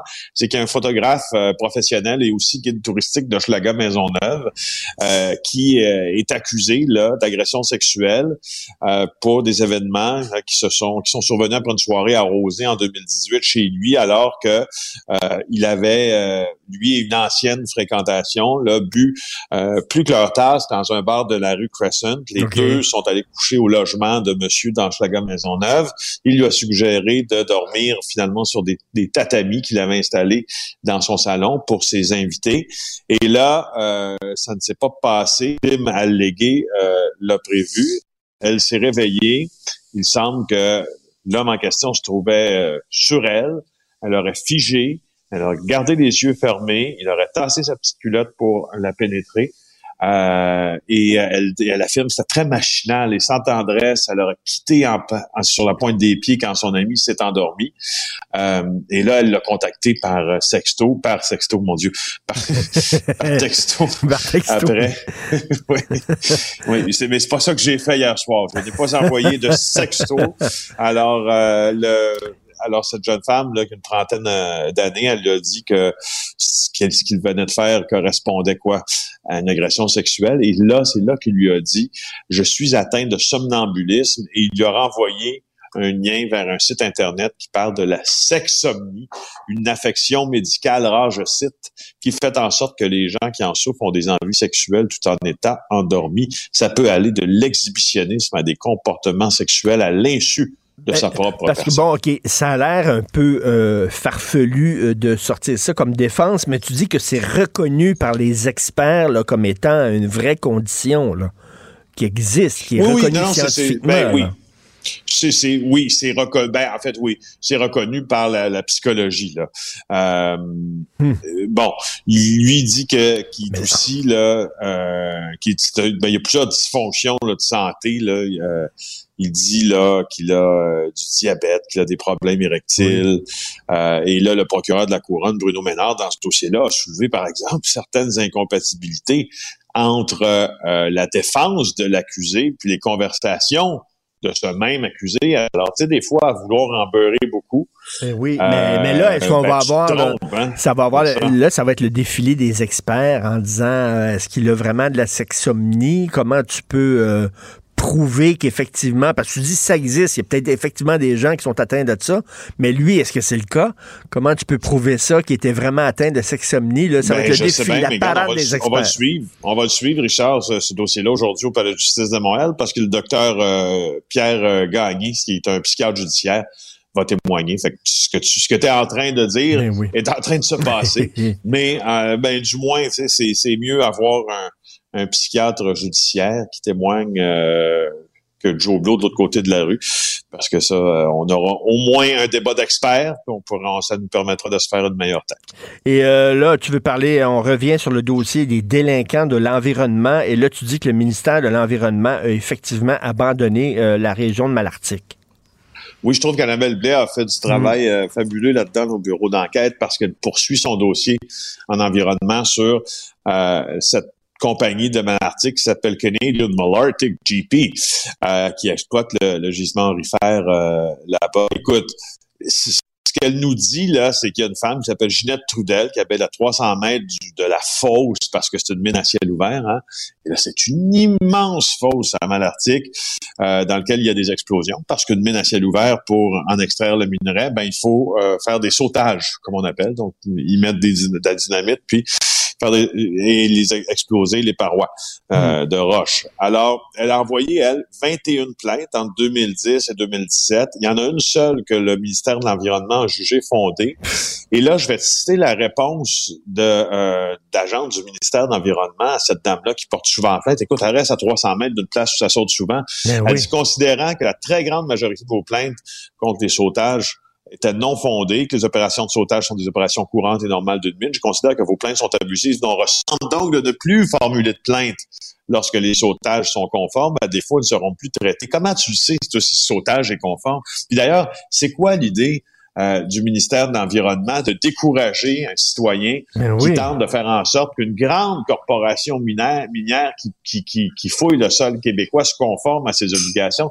Moi, franchement, je, trouve que c'est une très bonne idée d'Annabelle d'avoir ben, mis cette histoire-là à l'avant-plan. Ben, Tout à fait. Puis euh, écoute, que le ministère de l'Environnement blâme la citoyenne et euh, prennent la défense de, de la minière, c'est assez, c'est assez spécial. Et on a appris finalement que le billet d'avion à 500 pièces, c'était pas pour tout le monde. C'est premier arrivé, premier servi. Il va en avoir combien au juste? Ben c'est ça, c'est drôle, hein? Il me semble que ça. Ben oui. Tu sais, des fois, quand tu vois une annonce, tu dis, hum, il me semble qu'on va apprendre quelque chose dans ça. Ben, on l'a appris assez rapidement. Sylvain Larocque, euh, dans le journal aujourd'hui, nous apprend que oui, c'est premier arrivé, premier servi, euh, a dit François Bonnardel là, pour les billets d'avion pour visiter les régions du Québec. On se rappelle là, que le ministre des Transports a dit que des billets à 500 dollars seraient disponibles pour visiter les régions. Euh, alors, combien il y aura de billets à 500 dollars ou moins, on ne le sait pas. Le gouvernement ne le sait pas parce que les négociations avec nos compagnies aériennes sur les compensations sont pas terminées. Euh, et tu vois, moi, je veux juste te dire une chose là-dessus, puis c'est la première chose, c'est le, premier enjeu auquel j'ai pensé quand j'ai entendu parler des billets d'avion à 500 pièces. Je te jure euh, euh, Richard, que si tu veux aller visiter la côte nord, puis tu atterris à Sept-Îles en avion, puis t'as pas de char, tu vas trouver le temps long pas mal. ben oui. Parce non, mais que il va, juste virer, il va falloir juste que au centre-ville de cette île, tu vas te tanner pendant ce jours, puis, puis ça, c'est la première des choses. Puis la deuxième, juste virer au centre-ville de cette île, tu vas marcher de bonne shot. Alors, tu sais, ça, ça vaut pour les îles de la Madeleine, ça vaut pour la Gaspésie aussi, ce que je te disais, puis la Vitibi. La, seule, la seule bonne nouvelle là-dedans, parce que les gens voient ça seulement de l'angle du tourisme, et je peux comprendre, effectivement, mais il y a aussi des gens qui ont besoin de quitter leur région, de venir à Montréal ou d'aller à Québec pour des soins de santé, par exemple, qui sont pas donnés dans leur région, ça, c'est intéressant. De dire, effectivement, ça va te coûter beaucoup moins cher pour aller dans un hôpital euh, en ville. Ça, c'est correct. Mais, mais écoute, je, je, sais pas. Je pense que les gens vont continuer d'aller à Gaspé en auto. D'après moi, là. Ben, j'ai assez, euh, l'impression, mais je trouve par contre, ça à l'inverse pour des gens qui veulent venir visiter Montréal où tu n'as pas nécessairement besoin de voiture à Montréal pour te hmm. déplacer. Non, on veut pas de visite. Euh... Nous on n'en veut pas. Reste chez nous. c'est ça. De toute façon, qui veut venir à Montréal? C'est tellement laid à Montréal. C'est épouvantable. Jamais sur, ben oui. jamais sur René Lévesque, de toute façon. Il va, il, va, il va se faire tirer dessus, premièrement, puis après ça, il va être jamais. Euh, son auto va tomber dans un nid de poule. Venez pas ici. Voyons donc. Allez à Charlevoix, c'est bien plus beau. Merci, Félix. À demain. À demain. Bye bye. Pendant que votre attention est centrée sur vos urgences du matin, vos réunions d'affaires du midi, votre retour à la maison ou votre emploi du soir, celle de Desjardins Entreprises est centrée sur plus de 400 000 entreprises à toute heure du jour. Grâce à notre connaissance des secteurs d'activité et à notre accompagnement spécialisé, nous aidons les entrepreneurs à relever chaque défi pour qu'ils puissent rester centrés sur ce qui compte, le développement de leur entreprise.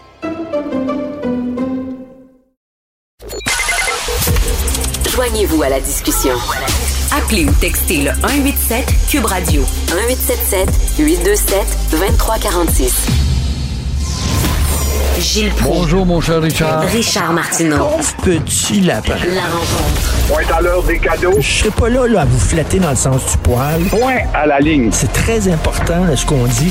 La rencontre pro martineau Gilles, je pense que c'est clair, à moins de se faire photographier en train d'avoir une relation sexuelle avec un âne, François Legault va gagner les prochaines élections, quoi qu'il fasse.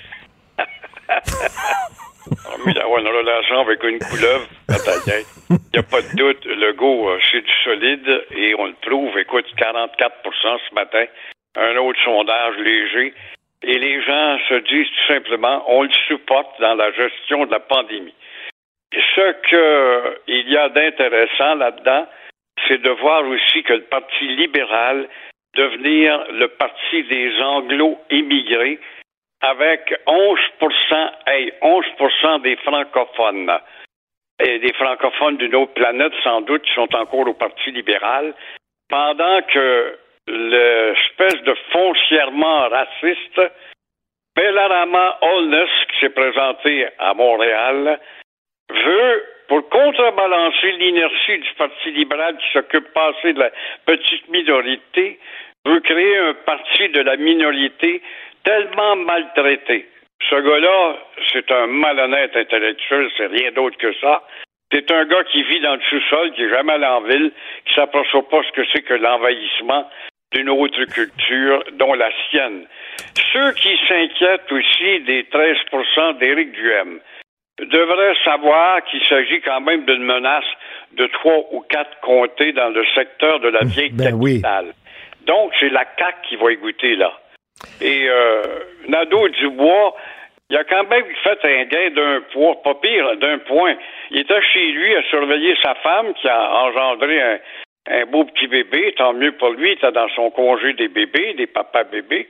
Et euh, il a gagné un point malgré tout ça.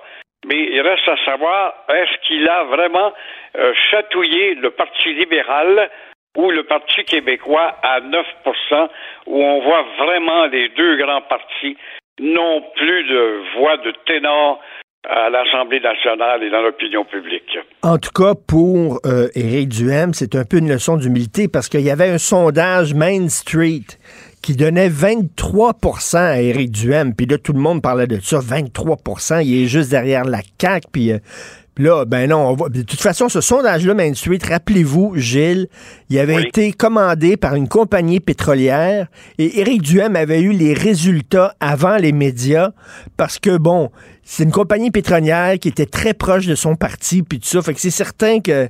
On dirait que les compagnies de sondage, Gilles, ils disent, là, qu'est-ce que tu veux entendre? Qu'est-ce que tu veux entendre? Tu veux entendre que. À peu près, ah, exactement. Voici, j'ai besoin ben d'un sondage.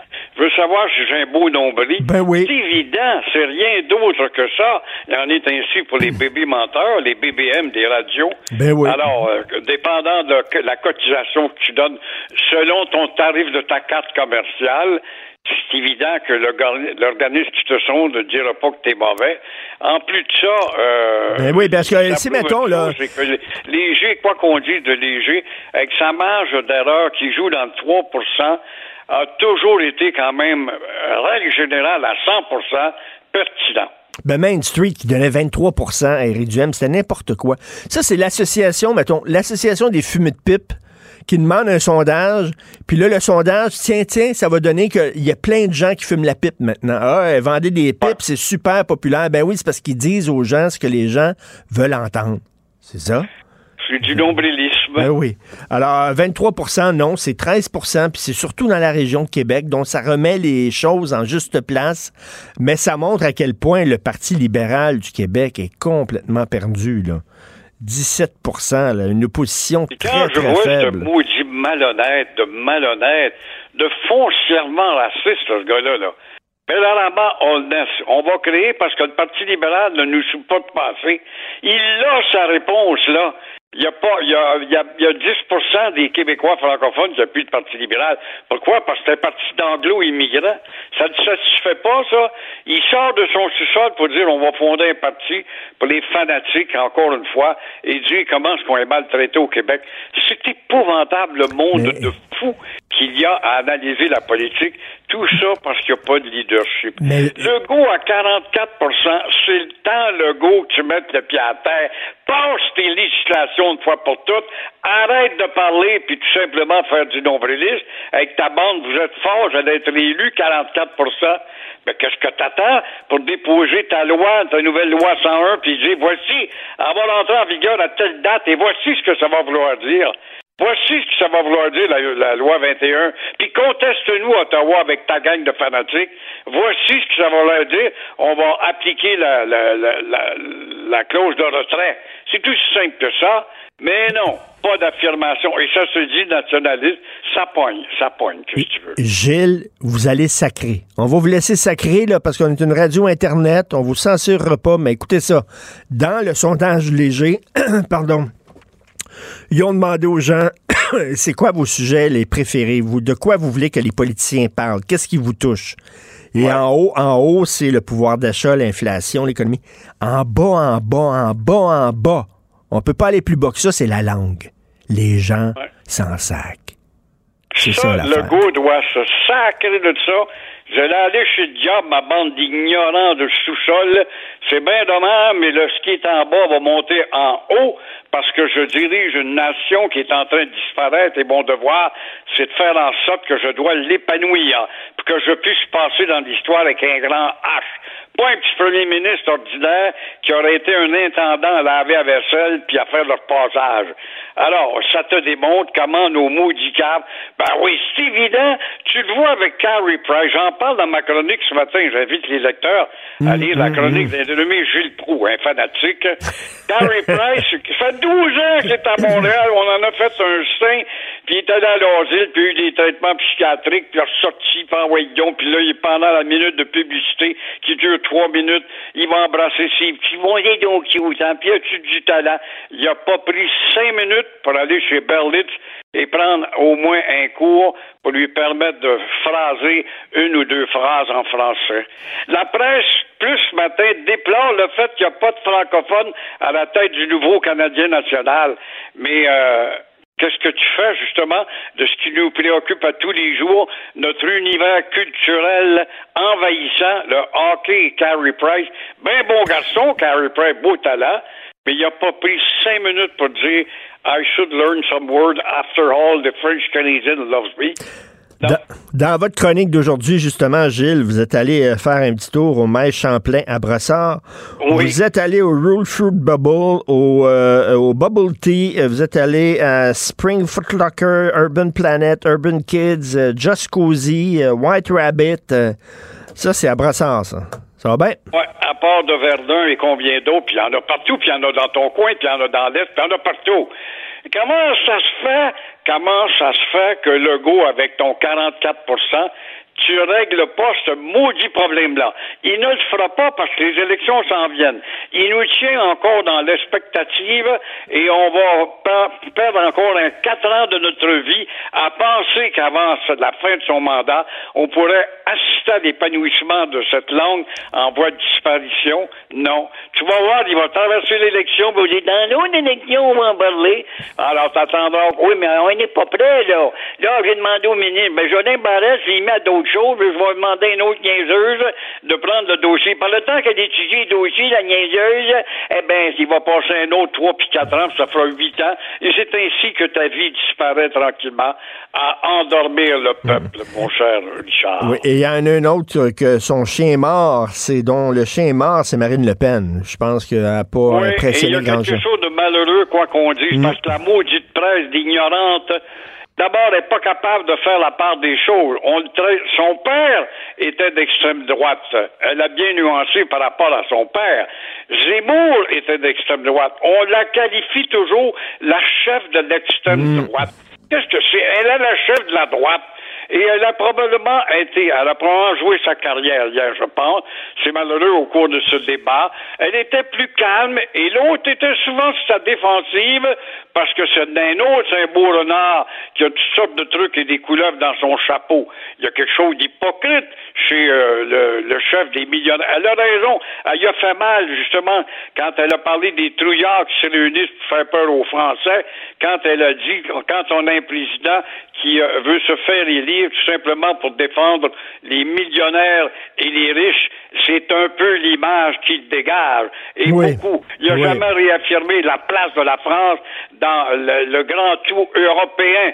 Et euh, encore une fois, évidemment, ben, les trouillards rassemblés vont gagner. Oui, effectivement, elle n'a pas vraiment. Elle était moins agressive que euh, le dernier euh, débat qu'elle avait eu avec Macron, mais je pense quand même qu'il avait gagné haut la main. Merci beaucoup, Gilles. On se reparle demain. Bonne journée. À demain. Au revoir. Martino, ne ratez plus rien. Cette émission est aussi disponible en podcast dans la bibliothèque balado de l'application ou du site cul.radio. La chronique argent. Une vision des finances pas comme les autres. Yves Daou, ça va pas super bien. Hein? L'inflation qui atteint 6,7% au Québec et au Canada. Qu'est-ce qui me frappe de, cette annonce-là qui était hier, puis qu'on évidemment qui se retrouve dans le journal aujourd'hui, c'est deux éléments. Un, ce qui est fascinant, c'est que ça, ça touche tous les âges. Tu sais, à un moment, tu te dis, des fois, ça touche euh, une partie de la, de la, population. Alors là, ce que tu vois, c'est que ça touche les retraités qui voient leur revenu de pension euh, baisser parce que, évidemment, les rendements à la bourse sont moins bons pour le portefeuille. Puis là, ils trouvent ça difficile pour, pour, pour, pour acheter de l'alimentation. Hmm. Tu as les jeunes qui consacrent souvent 30 à 40 tu comprends-tu, de leur euh, salaire juste à leur logement. Puis qui là, tu sais, ils doivent penser quand même à se nourrir. Euh, tu as la classe moyenne, tu sais, tu as, des gens qui ont quand même deux, deux revenus, ils ont deux autos, ils habitent, ils viennent de s'acheter une maison en, région, donc euh, l'essence est plus élevée. Euh, donc, toutes les catégories d'âge sont, touchées. Puis, ce qui est encore plus fascinant hier, c'est que, tu sais, on dit 6,7% de l'augmentation de l'inflation, mais ce qui est plus intéressant, c'est l'augmentation de ce qu'on consomme à tous les jours qui est bien plus élevé. Écoute, là, on dit actuellement que le logement, c'est 6,8% Le logement, c'est quand même à, à tous les jours. L'épicerie, 8,7% d'augmentation. Puis là-dedans, là, tiens-toi bien, si c'est pas, toi, tu faisais ça peut-être pour tes enfants quand ils étaient jeunes, leur acheter du macaroni, là. mais les pâtes alimentaires, augmentation de 17,8% Ben voyons, c'est ce, que, ce que les gens qui n'ont pas beaucoup d'argent mangent, là. Tiens, un petit macaroni, là. Le beurre, 16% le fromage, 10,4 donc, écoute, la, réalité là frappe de plus en plus les gens euh, dans leur portefeuille. Euh, le titre est vraiment bon, c'est Journée noire pour le portefeuille des Québécois. Là. Euh, et donc, mais ce qui est plus fascinant, c'est vraiment c'est que ça touche les biens de consommation de tous les jours. Euh, on peut pas dire que c'est une catégorie. Tu sais, une télévision, là, tu peux t'en acheter une, puis même s'il y a un petit peu d'inflation, là. en tout cas, moi, je trouve ça très préoccupant. Ce qui est, ce qui est intéressant, c'est qu'on pensait qu'on euh, se retrouverait avec euh, une hausse des taux d'intérêt, de commencer à baisser l'inflation, mais la réalité, c'est que ça n'arrête pas. Et euh, il faut dire aux gens, avant de lire la chronique de Michel Gérard ce matin, il faut qu'ils prennent deux Advil. oui, absolument. Écoute, Michel vise vraiment dans le mille en disant, là, bon, tu sais, le 500 que Legault a donné à 6,4 millions des contribuables qui gagnent moins de 100 000 par année, là, ça va couvrir euh, un, petit peu la surface de cette augmentation-là de, l'inflation. Mais il faut rappeler hein, que le revenu disponible en 2002 des ménages québécois va avoir augmenté d'à peu près 1 à 2% pour la majorité des gens. Ça, c'est le revenu là, après impôt, crédit d'impôt, cotisation, tout ça, le revenu disponible. Donc, c'est sûr que les gens ne peuvent pas arriver, sinon que de couper dans, dans tout leur, euh, dans, dans, leur, tout leur projet. Et, euh, hmm. et, ce qui est, ce qui est fascinant quand même, c'est que du côté de l'État, puis autant au niveau fédéral qu'au niveau provincial, les revenus d'impôts continue, autant des sociétés, des entreprises que des individus. Écoute, déjà là, dans, les, euh, dans le dernier budget de finances d'Éric Girard, il, prévoyait que les salaires et traitements grimperont de 8,1% en 2022. Euh, je ne sais pas si il prenait ces chiffres-là, mais moi, je vois pas des grandes augmentations actuellement ben dans, les, dans les salaires. Yves, Yves, ça me fait penser au débat hier entre Macron et Marine Le Pen. À un moment donné, Marine Le Pen a dit Moi, je promets une augmentation de salaire de 10% des Français. et là, Macron dit C'est quoi C'est vous qui signez chèque? Il dit, moi, il dit, je suis président de la France, puis c'est pas moi qui signe les chèques, ce sont les, propriétaires d'entreprises qui décident des salaires, c'est pas... Il dit, voilà, non, qu'est-ce que vous faites là? Bing dans les dents, vraiment, là. Elle pouvait pas répondre, mais écoute, c'est pas, pas le gouvernement qui va commencer à fixer les salaires partout, là. Moi, je pense qu'une des solutions, Richard, puis euh, tout le monde est en train de dire c'est quoi la meilleure solution. Euh, moi, à mon avis, là, c'est un moment, il va falloir que ce soit, tu sais, pour obtenir plus de revenus disponibles dans les poches des Québécois, c'est pas, pas, très compliqué parce que si tu augmentes les salaires, à un moment, il y a quelqu'un qui va finir par euh, y écoper, c'est-à-dire, c'est les entreprises, soit que leurs profits vont baisser ou les autres, ils vont refiler ça aux consommateurs. Là, tu as la boucle de l'inflation. Ça serait l'idée, là, de peut-être baisser les taxes, la TPS, puis la TVQ pour tout le monde, mm. ou en, puis l'autre affaire, c'est de diminuer, l'impôt, pour faire en sorte que les gens aient plus de revenus disponibles pour payer justement l'inflation. Là, donc, les gens, qui ont plus d'argent dans leur poche, vont peut-être demander moins d'augmentation de, salaire. Mais si tu fais ça, évidemment, les revenus de l'État vont, ils comptent tellement sur les taxes pour euh, l'impôt mais là, le problème, c'est que s'ils ont moins de, revenus d'impôts, ben, ça va les forcer à peut-être à diminuer les dépenses. Mais ce qui n'est pas drôle là-dedans, c'est les jeunes. Je regarde en régie devant moi, là, il y a une fenêtre là, dans la régie, il y a trois jeunes qui sont là, là. Pas drôle pour eux autres. Ils commencent sur le marché du travail, là, tout coûte plus cher, euh, les, logements sont extrêmement chers. Écoute, avant qu'ils puissent avoir accès à la propriété, ça va prendre du temps. C'est pas drôle pour cette génération-là. Puis, même, tu sais, quand tu es jeune, tu as le goût de voyager.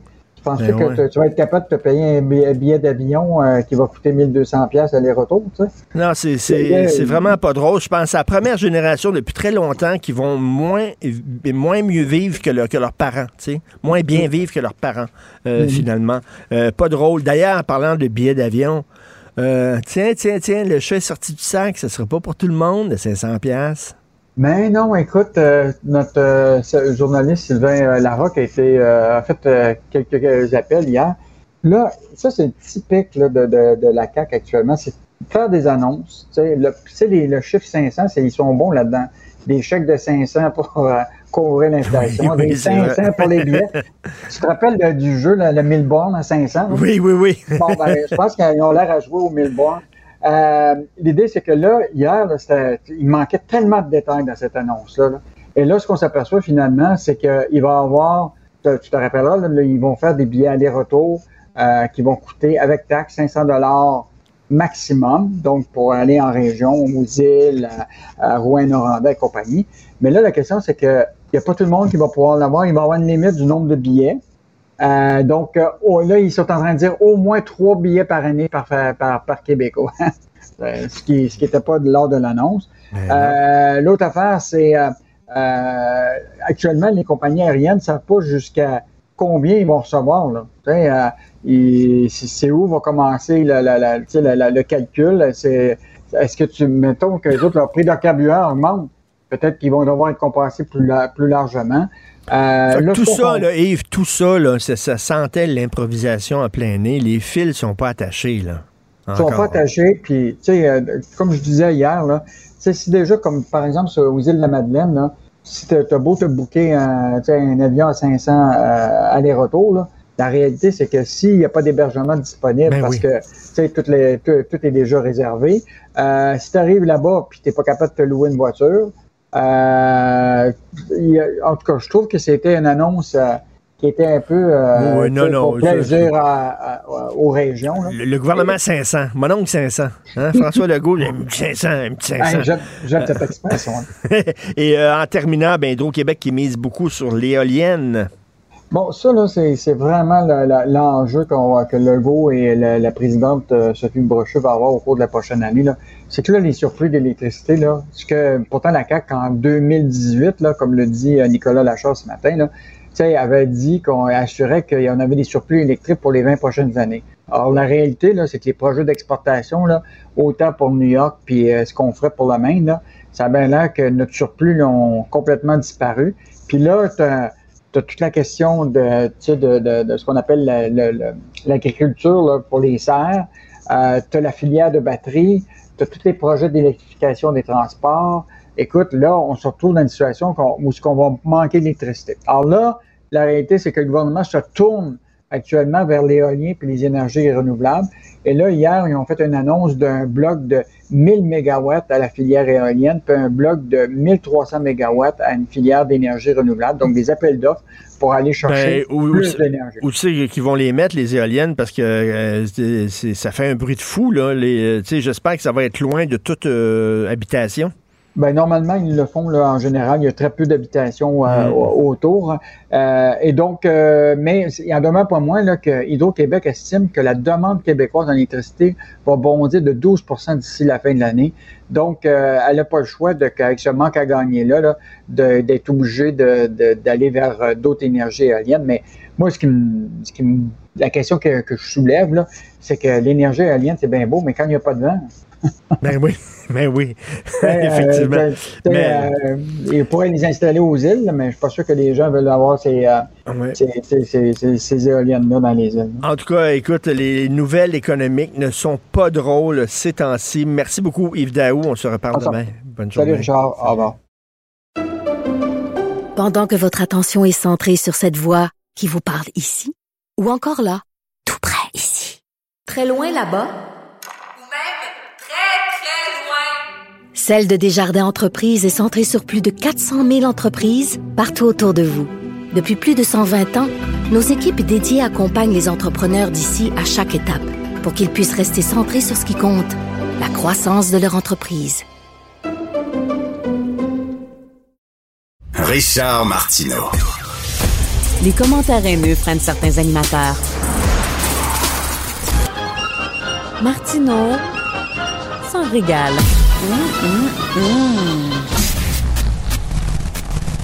Alors, nous revenons sur le sondage léger dont vous pouvez lire les résultats ce matin dans le Journal de Montréal. On va en parler avec Christian Bourque, vice-président de la firme Sondage Léger. Bonjour, Christian. Bonjour.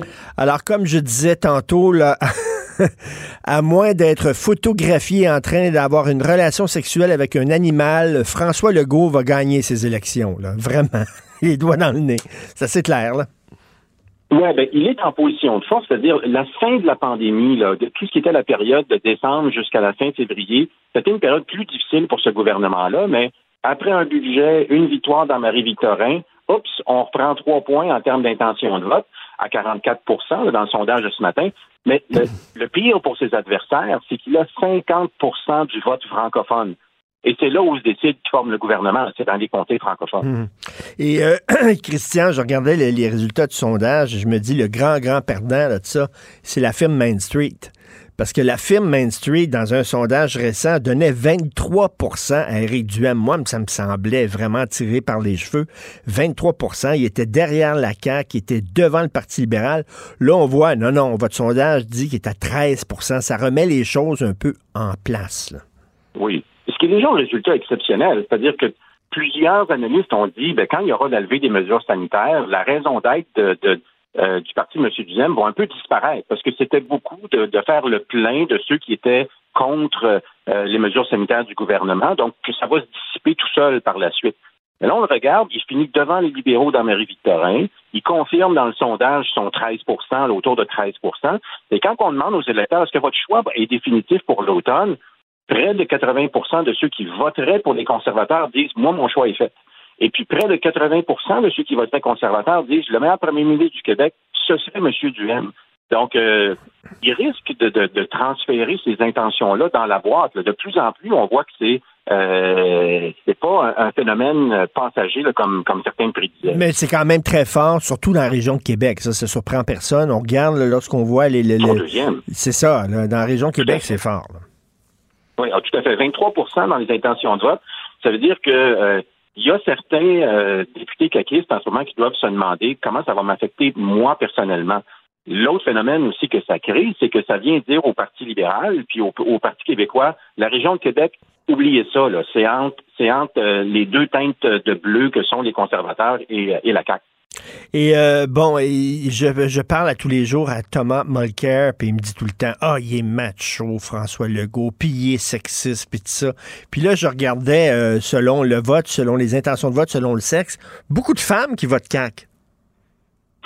Oui, il y a toujours eu un écart homme-femme chez, chez la CAQ, comme il y a toujours un écart homme-femme chez les partis qui sont, disons, à droite de l'échiquier politique. On ne peut pas dire que la, la CAQ, comparativement à ses tout débuts, est un parti de droite, mais du moins, euh, les femmes ont tendance à voter un peu plus à gauche que les hommes. Ça, c'est, partout pareil en Occident. Donc, le Québec n'y échappe pas non plus.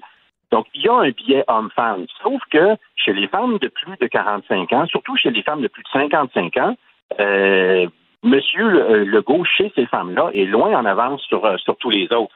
Et auprès des jeunes femmes de 18 à 34 ans, où là, Québec solidaire devient plus attirant, euh, etc.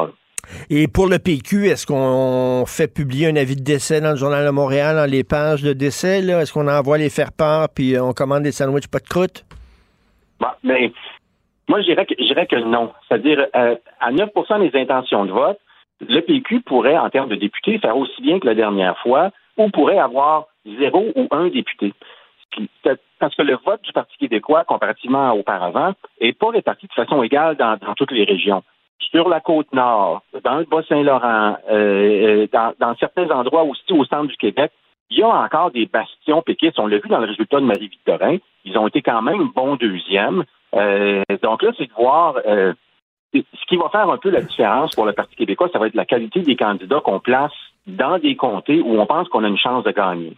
en ce moment, il n'y a, pas d'avis de décès. Euh, mais il faut regarder, il faut être très stratégique à savoir où on va mettre nos efforts euh, à l'automne pour être sûr de, conserver des, sièges dans des régions où on a traditionnellement été toujours très fort. Alors, j'espère que la gang qui crie liberté, liberté, puis on est contre les mesures sanitaires, tout ça, ben, j'espère qu'ils vont regarder les résultats du sondage parce que les Québécois sont très responsables. 80% qui disent non, c'est pas fini la pandémie et 73% qui disent on va continuer à porter le masque. Oui. Puis je, pense là où les Québécois euh, sont un peu, je ne serais pas clairvoyant, mais si vous allez vous promener en Ontario, là où le, où le, port du masque, euh, cette interdiction-là a, été levée, c'est-à-dire que vous, pouvez enlever votre masque peu importe où hmm. vous êtes, ben vous allez dans une salle de spectacle, il y a encore beaucoup de gens qui portent leur masque aussi en Ontario. Je pense qu'au Québec, ça va être très graduel. Par exemple, si, si vous êtes Montréalais, ben euh, on va se sentir confortable de l'enlever au restaurant, dans un bar au 5 à 7, mais quand on embarque dans le métro, oups, on le remet. D'autres vont se sentir mal à l'aise de l'enlever à l'épicerie parce qu'il y a des personnes plus âgées, peut-être plus vulnérables qui y sont. Donc, ça va, ça va être un peu une période euh, un peu bizarre où, où, on va plutôt regarder autour de soi avant de prendre la décision si on le porte ou non ça ne sera pas du jour au lendemain là, du moment où on lève mhm. euh, l'obligation de porter le masque dans les endroits publics. Ça va prendre du temps. Et ce que j'ai trouvé très intéressant aussi dans ce sondage-là, c'est que vous avez demandé aux gens, euh, c'est quoi les sujets qui sont importants pour vous? De quoi vous voulez que les politiciens parlent? Et la mauvaise nouvelle pour le PQ, c'est tout ce qui est immigration, langue, l'identité, tout ça, c'est dans le fond de la canisse, c'est en bas. Et tout ce qui est en haut, c'est on voit que les gens veulent qu'on parle d'économie, veulent qu'on parle d'inflation, de pouvoir d'achat. C'est ça qui est important. Essentiellement, à l'automne, ce qu'ils veulent, c'est mon système de santé, mon hôpital, mm. mon portefeuille. Mm. Point de ligne. Le reste, ça devient très secondaire, y compris même les changements climatiques. Euh, ça, devient la troisième, quatrième préoccupation, euh, ce qui n'était pas le cas à la dernière élection provinciale. On, l'avait reproché d'ailleurs à la CAC euh, de ne pas avoir été assez fort sur cet enjeu-là. À l'automne, on risque moins de parler de climat et beaucoup plus de parler euh, de ce qui reste dans notre portefeuille à la fin du mois. C'est véritablement là où sont les préoccupations. La question de l'identité, ben, il y a deux enjeux pour le Parti québécois euh, à ce niveau-là. C'est que pour certains, la loi 21 est passée, euh, celle maintenant sur la refonte de la loi 101 s'en vient. Donc, pour, pour bien des gens, on a coché cette case-là, là, c'est fait. et pour d'autres, c'est de dire, ben, puis on l'avait vu dans le passé, quand arrive le temps d'une élection provinciale, les questions identitaires deviennent toujours deuxièmes entre des élections, ben, c'est là où les gens trouvent que c'est un enjeu qui est important. Donc, euh, à l'automne, on risque pas mal de parler de, euh, d'argent d'inflation, de, de coût des loyers et euh, du système de santé. En tout cas, une chose est sûre, c'est qu'ils vont être là longtemps, la CAQ. Là. Vraiment, c'est, ils respirent toute l'air. Ils occupent tout l'espace. Ils occupent l'espace économique qui est occupé par le Parti libéral avant.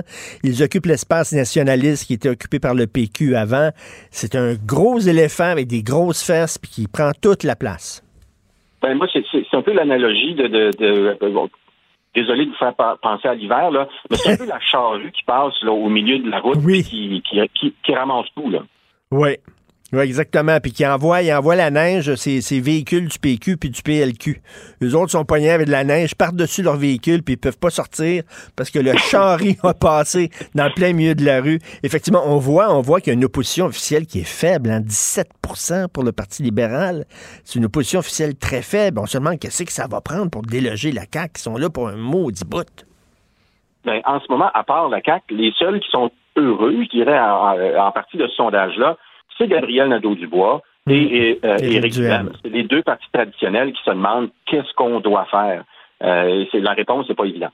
Mais en tout cas, un sondage très intéressant aujourd'hui. Merci beaucoup, Christian Bourque. Merci, vice-président de la firme de sondage Léger. Pendant que votre attention est centrée sur vos urgences du matin, vos réunions d'affaires du midi, votre retour à la maison ou votre emploi du soir, celle de Desjardins Entreprises est centrée sur plus de 400 000 entreprises à toute heure du jour. Grâce à notre connaissance des secteurs d'activité et à notre accompagnement spécialisé, nous aidons les entrepreneurs à relever chaque défi pour qu'ils puissent rester centrés sur ce qui compte, le développement de leur entreprise. Martino. Le préféré du règne animal. Bonjour les petits lapins petit lapin, petit lapin. Youpi! Oui, bon, d'accord. Ouais, pis, d'un côté, évidemment, bon communicateur, mais de l'autre côté, communiquer quoi au juste? Et pourtant, la truite gigote encore dans le fond de la chaloupe.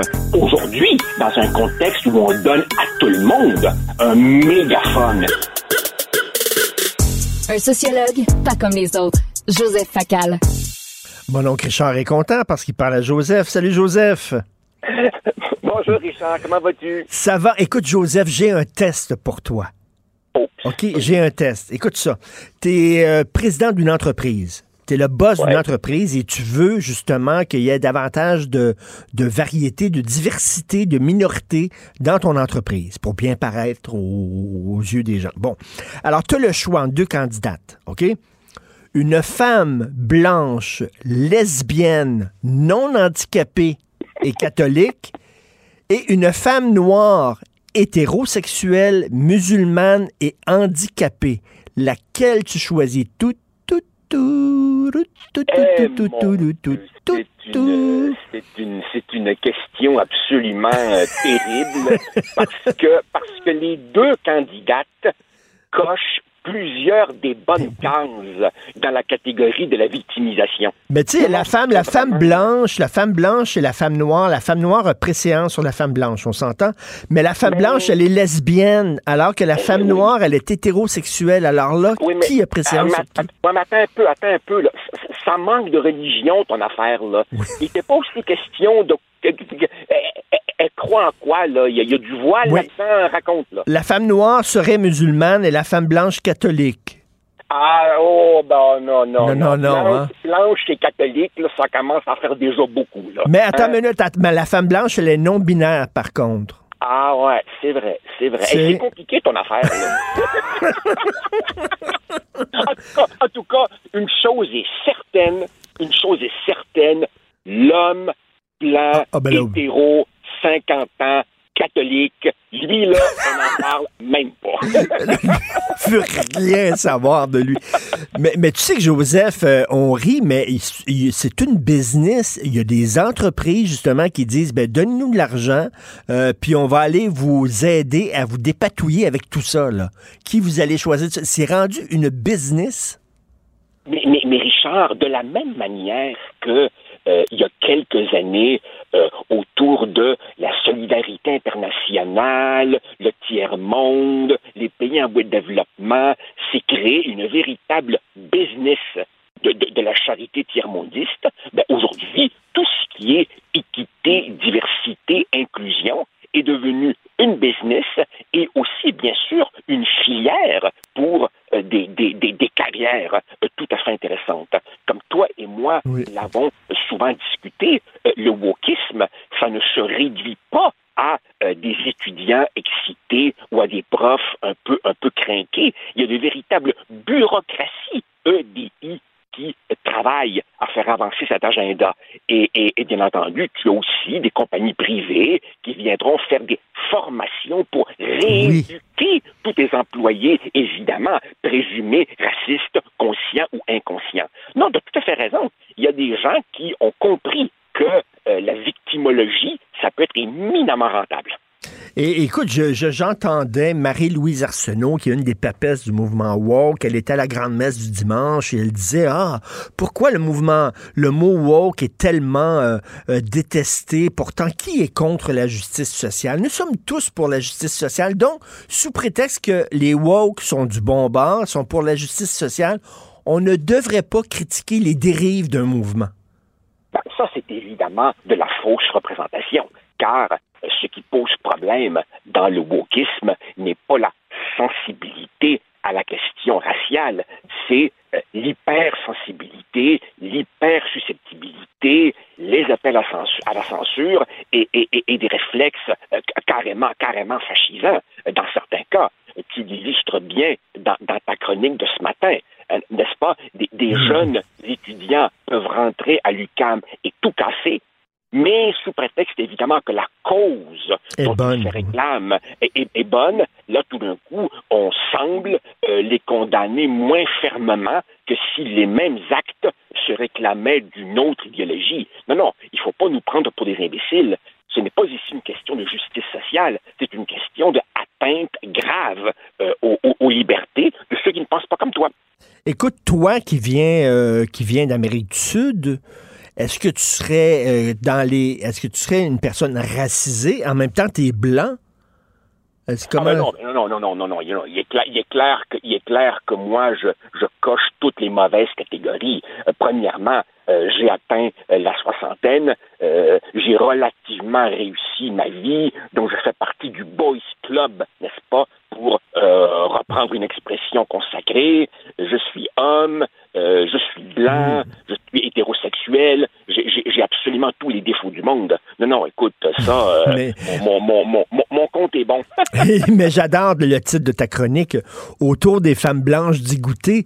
Je sens une certaine ironie en disant, bon, ben, c'est pas rien que les hommes blancs, là. Join the club, madame. oui, que ben, tu dis. quand, quand, quand j'écoute, non, mais comprenons-nous bien, j'ai infiniment de sympathie pour l'amertume qu'expriment ces jeunes femmes qui aspiraient à devenir policières par euh, le truchement d'un programme qui s'adresse euh, à des catégories historiquement sous-représentées et qui ont aussi un dans, dans un autre domaine que technique policière. Donc l'idée, si tu veux, c'est de leur permettre de devenir policiers ou policières sans devoir refaire l'intégralité donc d'un deck. Et jusqu'à maintenant, euh, ce programme euh, du ministère de la Sécurité publique s'adressait aux femmes, aux autochtones et aux minorités visibles. Là, maintenant, on apprend que les femmes euh, seront exclues. Autrement dit, elles ne sont plus autant si tu veux, jugées dignes d'un coup de pouce. Et donc, effectivement, oui, elles, goûtent donc à la médecine à laquelle les, les, les hommes goûtent. Et, j'en suis extrêmement désolé pour elles. J'ai été, je dois te dire, Richard, un peu estomaqué euh, d'entendre le premier ministre du bout des lèvres défendre cela en utilisant le mot souhaitable. Euh, en fait, on ne parle pas ici donc de à compétence égale euh, recruter quelqu'un de telle catégorie. On ne parle pas de faire un effort particulier pour attirer davantage de gens de telle ou telle catégorie vers un certain métier. On parle de postes réservés. On parle de quotas. Et là, évidemment, si tu réserves des places sur la base de la couleur de peau, c'est que forcément, tu exclus d'autres personnes sur la base de la couleur de peau. Ben Et ça, je trouve ça absolument euh, inadmissible. Par ailleurs, as-tu remarqué, Richard, as-tu remarqué qu'on apprend toujours euh, ces choses-là quand un ou une journaliste les déterre? Mmh, Et là, mmh, tout de mmh. suite, évidemment, l'institution se défend. As-tu remarqué qu'il y a une complète l'absence de débat avant d'introduire ces mesures? On apprend que ça existe, et là, évidemment, bon, ben, euh, tout le monde craint pour rideau. Mais il n'y a jamais vraiment de débat démocratique ouvert pour voir si notre société veut, veut véritablement s'engager dans cette voie. Et s'il n'y a pas de débat, c'est parce qu'évidemment, ceux qui tirent les ficelles savent très bien que s'il y avait débat, il y aurait un rejet populaire massif. Hmm. Autrement dit, on introduit ces discriminations euh, en catimini d'une certaine manière en faussant complètement le jeu démocratique. Quand il y a des principes fondamentaux en cause, comme l'équité ou le, ou le mérite, il me semble que ça mérite justement un vrai débat public. On ne les fait pas. Ça montre aussi, si tu veux, que cette bureaucratie woke, elle est, elle est, elle est anonyme, elle est souterraine et elle avance. Elle avance. Elle avance. tu sais, en France, à chaque fois qu'il y a euh, un, attentat terroriste, il y a toujours des gens pour nous dire c'est un loup solitaire. Il n'y a pas de mouvement de fond, il n'y a pas de menace islamiste. C'est un loup solitaire. Et à chaque fois, je dis, ça prend combien de loups pour qu'on puisse enfin parler de meute? C'est la même chose pour les woke. À chaque fois qu'on arrive avec un exemple, oui, mais c'est un exemple parmi tant d'autres. Ça va prendre combien d'exemples comme ça pour que les gens disent là, il y a une véritable menace organisée. Et tu remarqueras aussi, Richard, que dans, dans l'article de la presse qui a mis, qui a dévoilé cette affaire, les, jeunes femmes qui disent leur amertume s'expriment sous le couvert de l'anonymat. Exactement comme dans le milieu universitaire, les gens n'osent pas euh, dire leur nom quand ils expriment le malaise. Et ça aussi, tu vois, ça indique la force de, ce nouveau pouvoir. Les gens craignent de les affronter parce qu'ils ont peur des, représailles sur leur carrière. Ils ont peur du cul-de-sac. Ils ont peur du suicide professionnel. Donc, il faut mm. aussi voir que derrière le grand discours vertueux sur la justice sociale, il y a aussi un véritable climat d'intimidation qui est euh, imposé à tous ceux qui ne pensent pas, euh, ne, ne, ne, ne communiquent, pas à cette mhm. nouvelle religion. Et puis, tu sais, aussi, franchement, Richard, je me pose souvent la question. Je me demande, et là, je n'ai pas de réponse, euh, je me demande que doit ressentir intérieurement une personne qui obtient un poste ou une promotion simplement sur la base de sa couleur de peau. Hmm. Je sais pas. Il me semble que tu dois ressentir un immense malaise intérieur. À moins qu'ils se disent, à moins qu'ils se disent, à moins qu'ils se disent que tous les blancs qui travaillent avec moi, eux autres ont eu leur poste parce qu'ils sont blancs.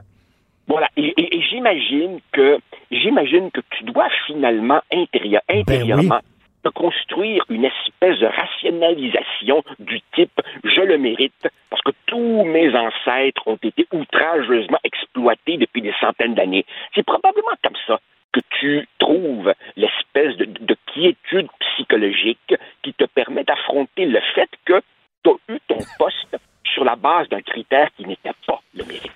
Écoute, en terminant, je veux à tout prix profiter de ta présence au micro. Euh, je veux t'entendre sur Dominique Anglade qui dit qu'elle souffre de sexisme. Bon, elle sort la carte euh, victime de sexisme pour justifier un peu la piètre performance de son parti. Mais bon, toi qui as fait de la politique, est-ce que tu trouves qu'effectivement les femmes en politique euh, sont moins bien traitées que les hommes en politique? Je te dirais globalement oui, mais c'est de moins en moins vrai. Nous sommes, Richard, en 2022. Je ne nie pas que du chemin reste à faire, mais nous ne sommes plus en 1976. Nous ne sommes plus à l'époque de euh, Lise Payette, Louise Arel, les débuts de Pauline Marois, mm. Louise Baudouin, cette première génération de femmes. Maintenant, il y a de plus en plus de femmes en politique. Euh, ce n'est plus comme jadis. Il y a énormément de progrès. Remarque même l'embarras l'embarras de tout gouvernement qui dit euh, on n'est pas sûr qu'on pourra atteindre la parité dans la composition du Conseil des hmm. ministres. C'est pratiquement devenu une obligation maintenant d'avoir 50 Maintenant, cela dit, il est vrai encore qu'il y a certaines différences. Tu vois, par exemple, euh, Pauline Marois a souvent dit le nombre de remarques qu'elle subissait sur sa manière de s'habiller. Alors qu'évidemment, évidemment, on ne ferait pas la mais, même Mais, mais Joseph, Joseph, je fais une parenthèse. Là. On, on, riait beaucoup des complets à trois pièces de M. Parizeau et de sa montre à gousset aussi. C'est vrai, c'est vrai aussi. C'est vrai, c'est vrai. Je, je, te dirais que jusqu'à un certain point, il y a encore des différences.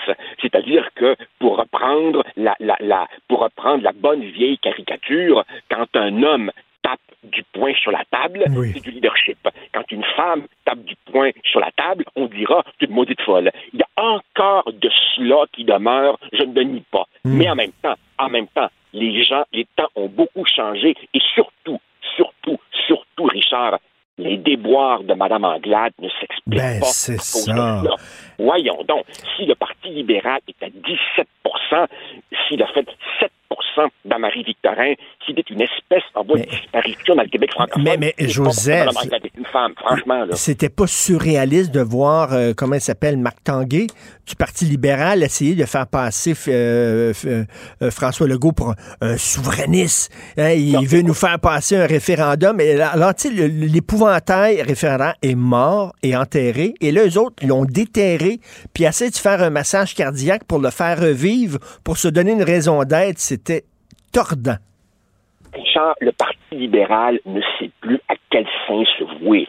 Il s'est toujours voulu le parti de développement économique. Évidemment, la CAQ leur a volé cette carte. Ils ont tenté d'être un peu nationalistes. Là, évidemment, ce sont les Anglos qui se sont rebiffés. Ils se sont dépeints comme écologistes. Tous les écologistes ont rigolé. Sont dépeints comme sociaux, progressistes, communautaires. Et là, c'est le Québec Inc. qui s'est dit, hey, on ne reconnaît plus notre bon vieux Parti libéral. Alors là, c'est n'importe quoi. Et c'est pas fini.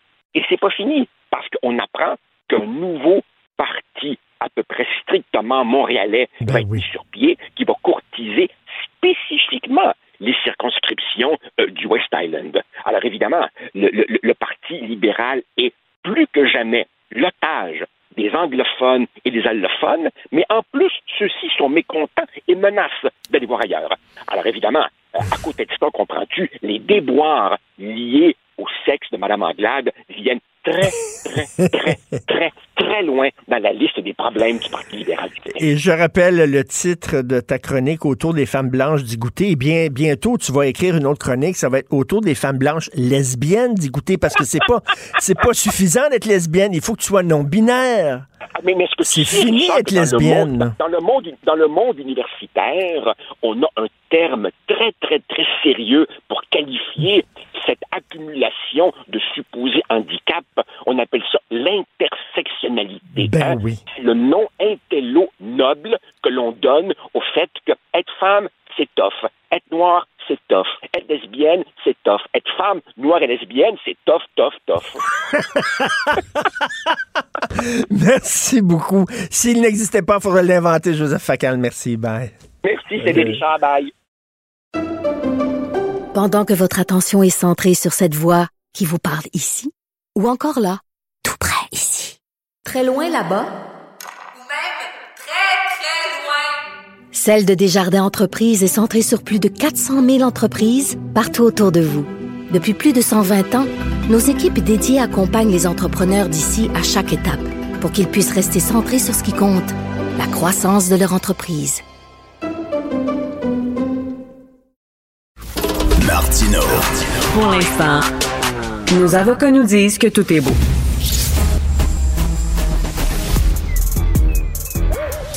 Mathieu Bocoté. Il représente un segment très important de l'opinion publique. Richard Martineau. Tu vis sur quelle planète? La rencontre. Je regarde ça et là, je me dis, mais c'est de la comédie. C'est hallucinant. La rencontre. Bocoté. Martineau. Mais vous n'augmentez pas de 10 les salaires. Je voudrais pas que nos compatriotes qui, qui, pensent que ce sera de manière sûre sur leur feuille de paye ah non, pensent qu'un qu'un président ou un président de la République eh, puisse décider de ce qui est sur la feuille de paye. C'est l'employeur. J'ai bien aimé cet échange hier. Marine Le Pen qui dit je vais augmenter les salaires de 10% et Macron qui dit ben, c'est pas vous qui allez signer quand même les chèques de paix et accorder les salaires aux gens. Mathieu, salut.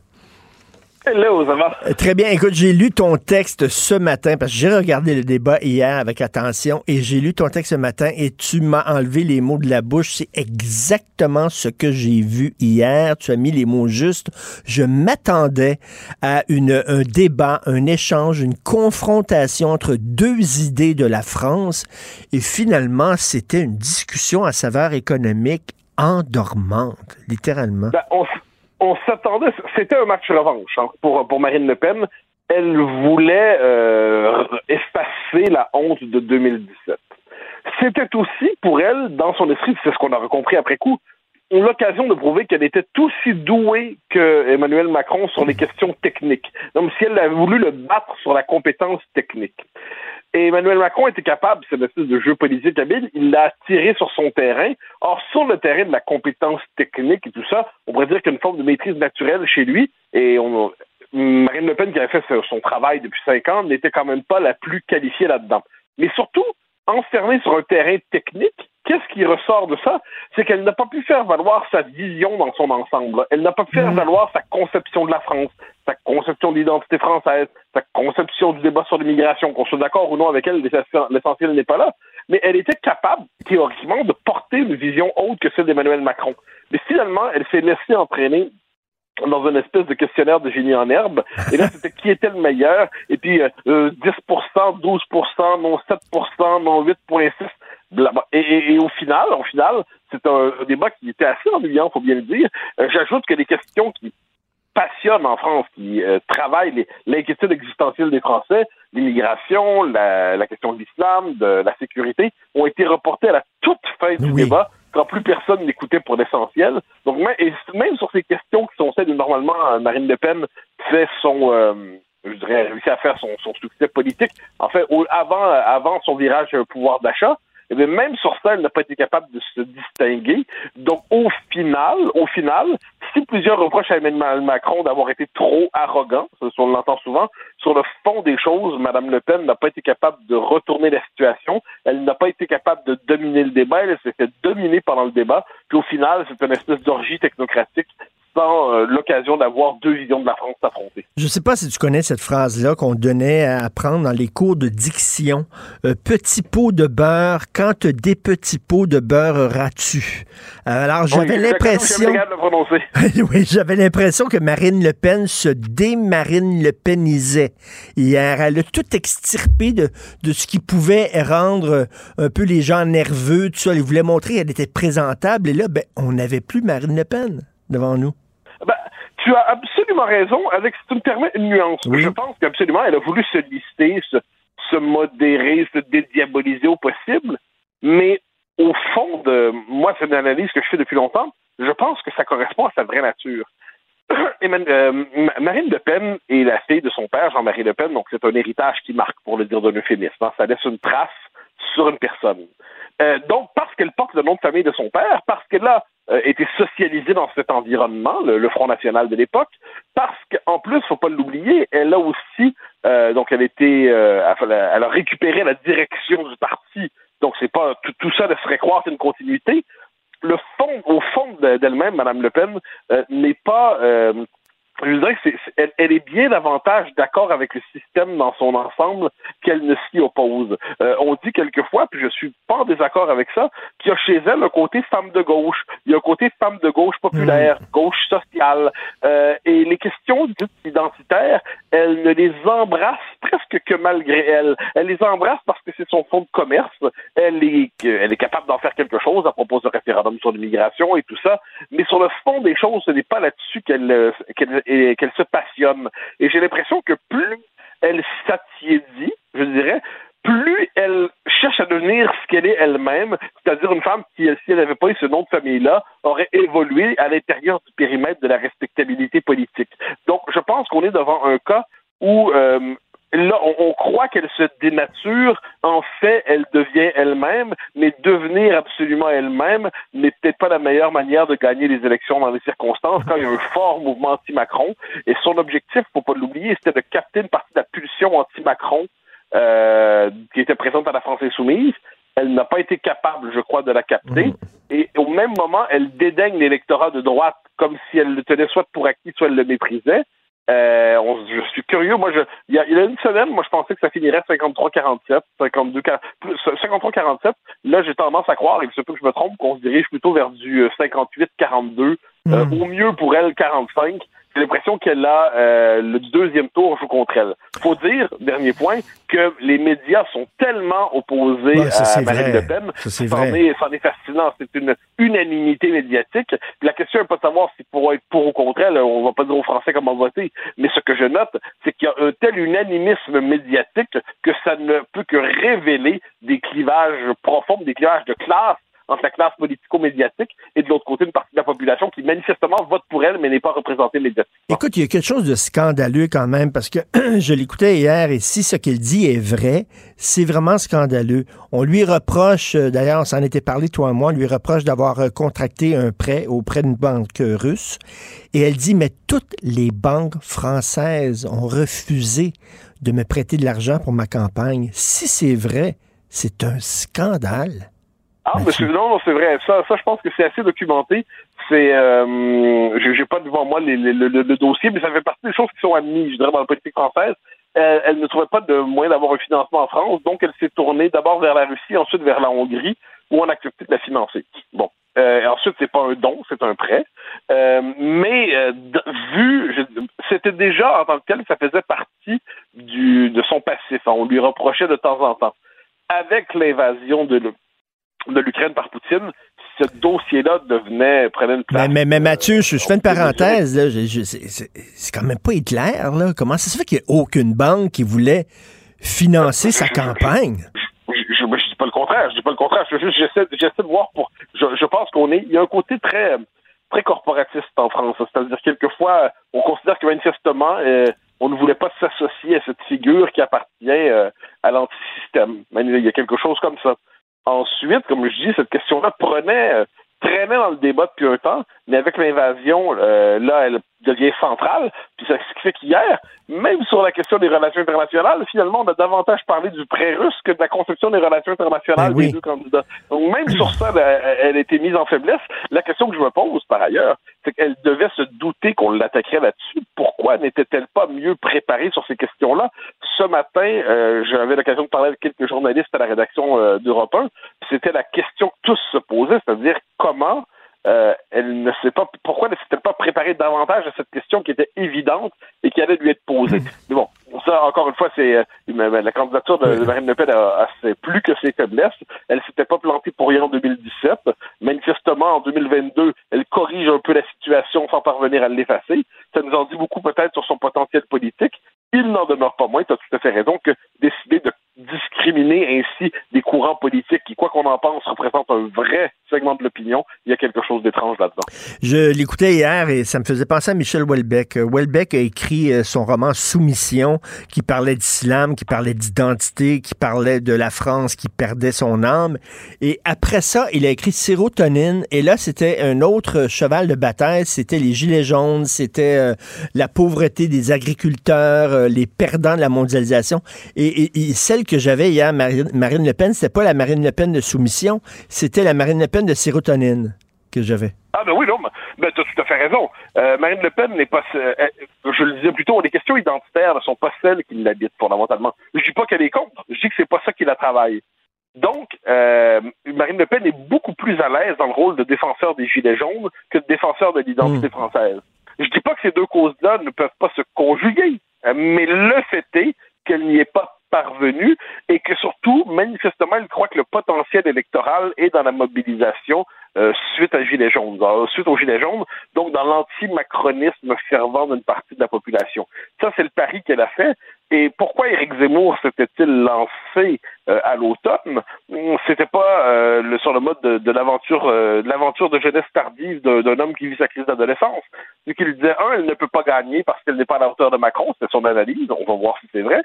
Et deux, elle se, elle se détache des questions identitaires elle ne les assume pas. Or, c'est seulement ces questions-là qui sont mmh, capables mmh. de, de, faire gagner. Mmh. Euh, on verra dans trois ou quatre jours si le diagnostic d'Éric Zemmour ne s'est pas finalement confirmé par l'échec de Marine Le Pen dans la stratégie qu'elle aura, euh, qu'elle aura euh, décidée.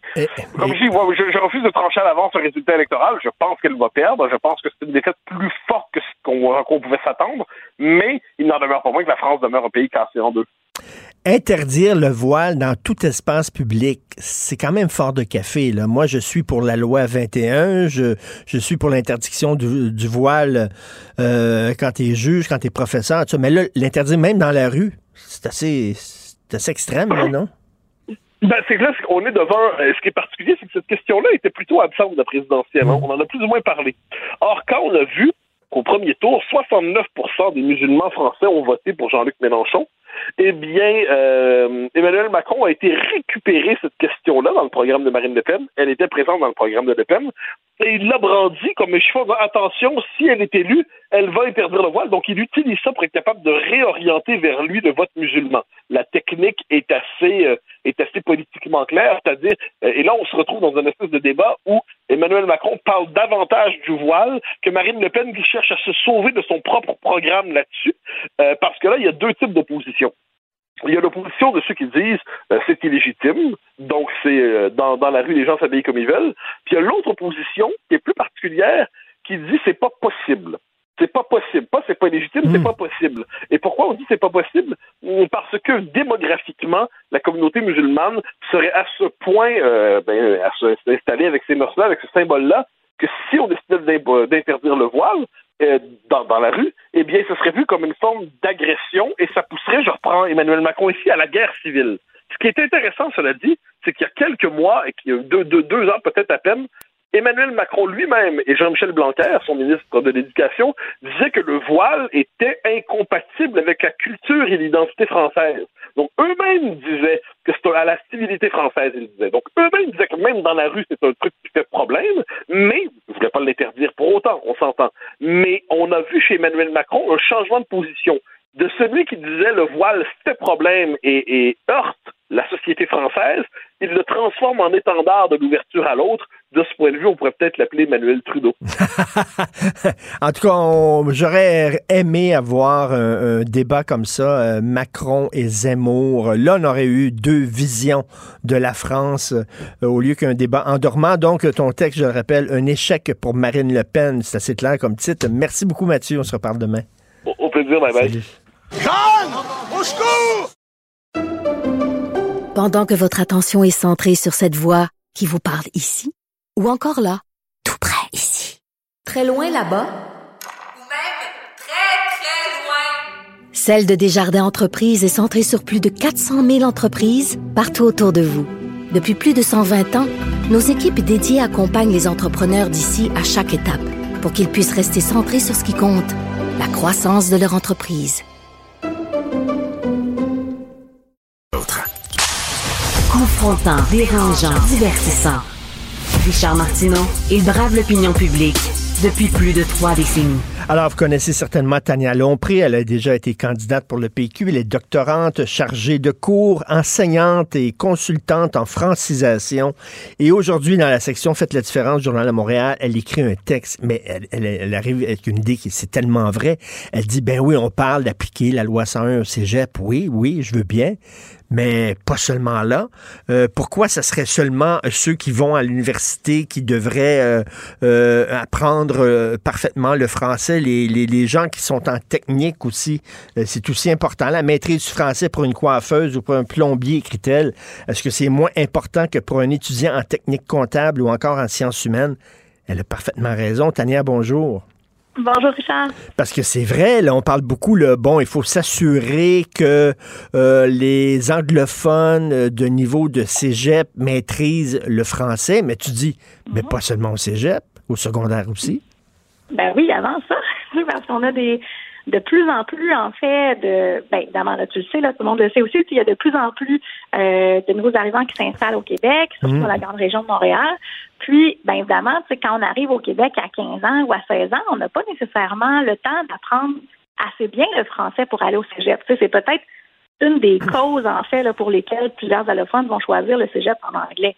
Par contre, euh, je comprends jamais pourquoi euh, ces jeunes allophones-là ne saisissent pas leur chance, en fait, d'apprendre une autre langue. Tu sais, lorsqu'ils maîtrisent déjà l'anglais, mmh. pourquoi ils ne passeraient pas plus de temps, par exemple, à terminer leur secondaire euh, en français? C'est parce qu'ils ont le choix, après 16 ans, de basculer vers le système anglophone ou d'aller même faire une formation professionnelle en anglais.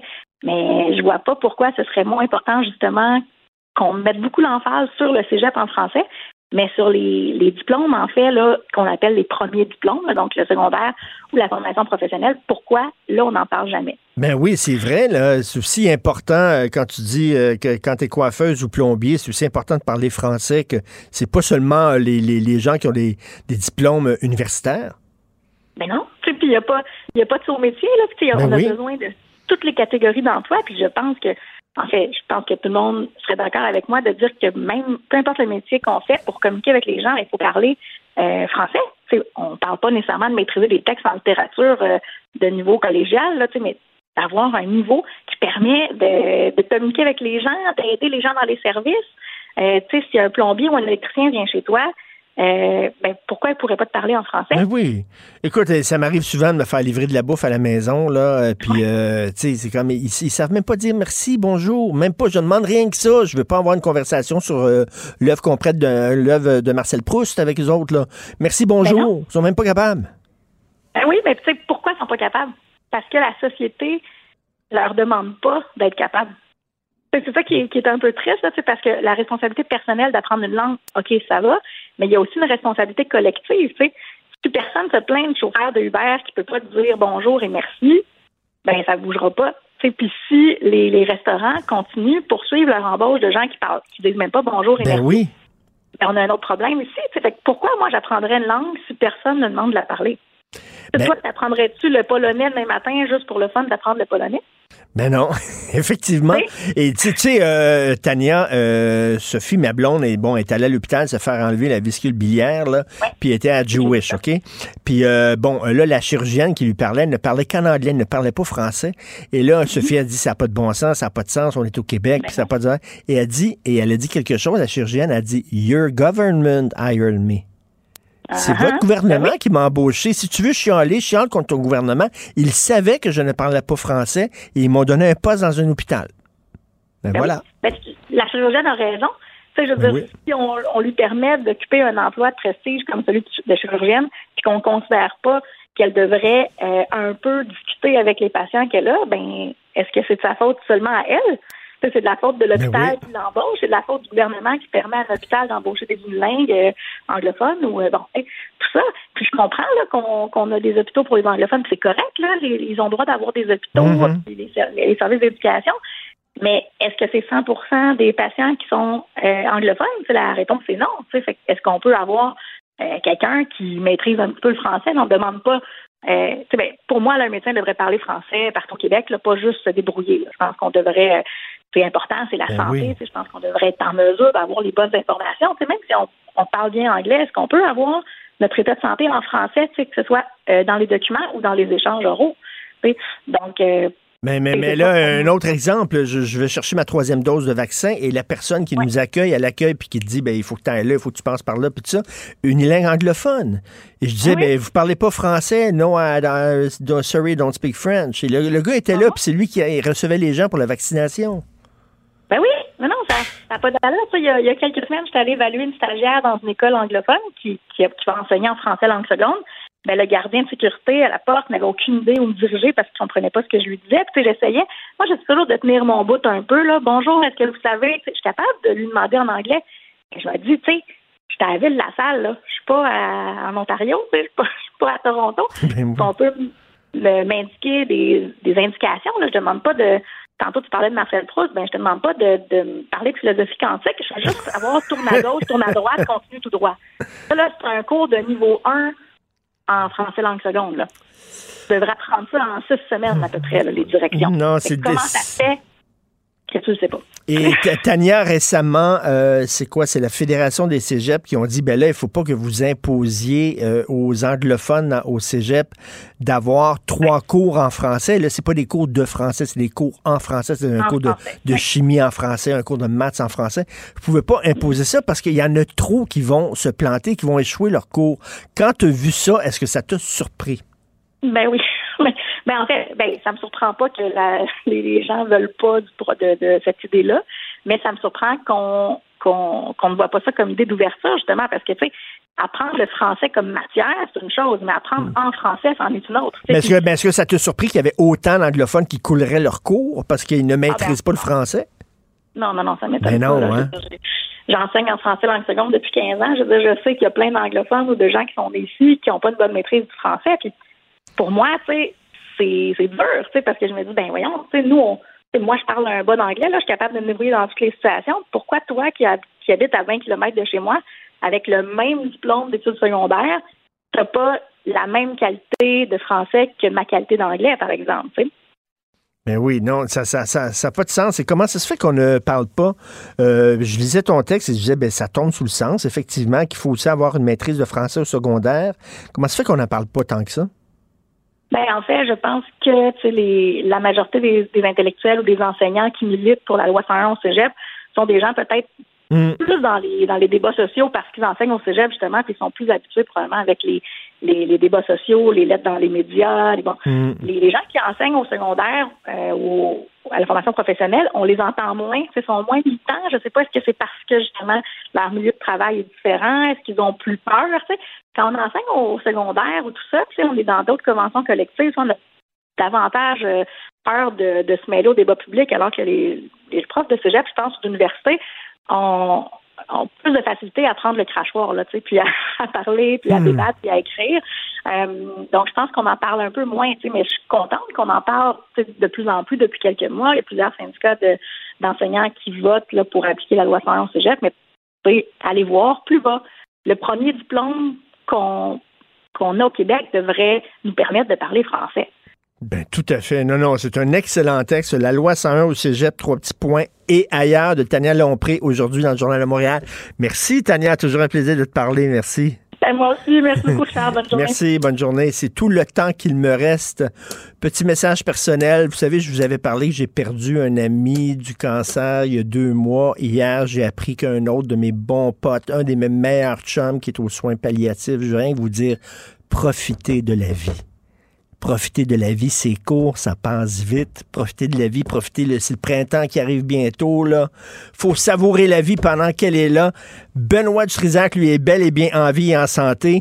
Euh, il va recevoir euh, tantôt Véronique Yvon, qui vient de dire qu'elle ne se représentera pas, ce qui veut dire pour le PQ...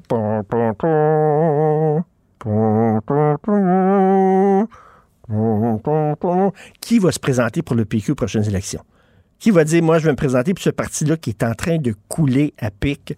Donc, il reçoit Véronique Yvon. Euh, euh, on parle avec euh, moi et Benoît. On se parle dans une demi-heure à 11 heures. Merci beaucoup, Florence Lamoureux, pour ta job incroyable à la recherche. Merci mille fois. Merci beaucoup, Charlie Marchand, à la régie, à la réalisation. nous, on se reparle demain à 8 heures. Profitez de la vie, passez une belle journée. Bye. Cube Radio.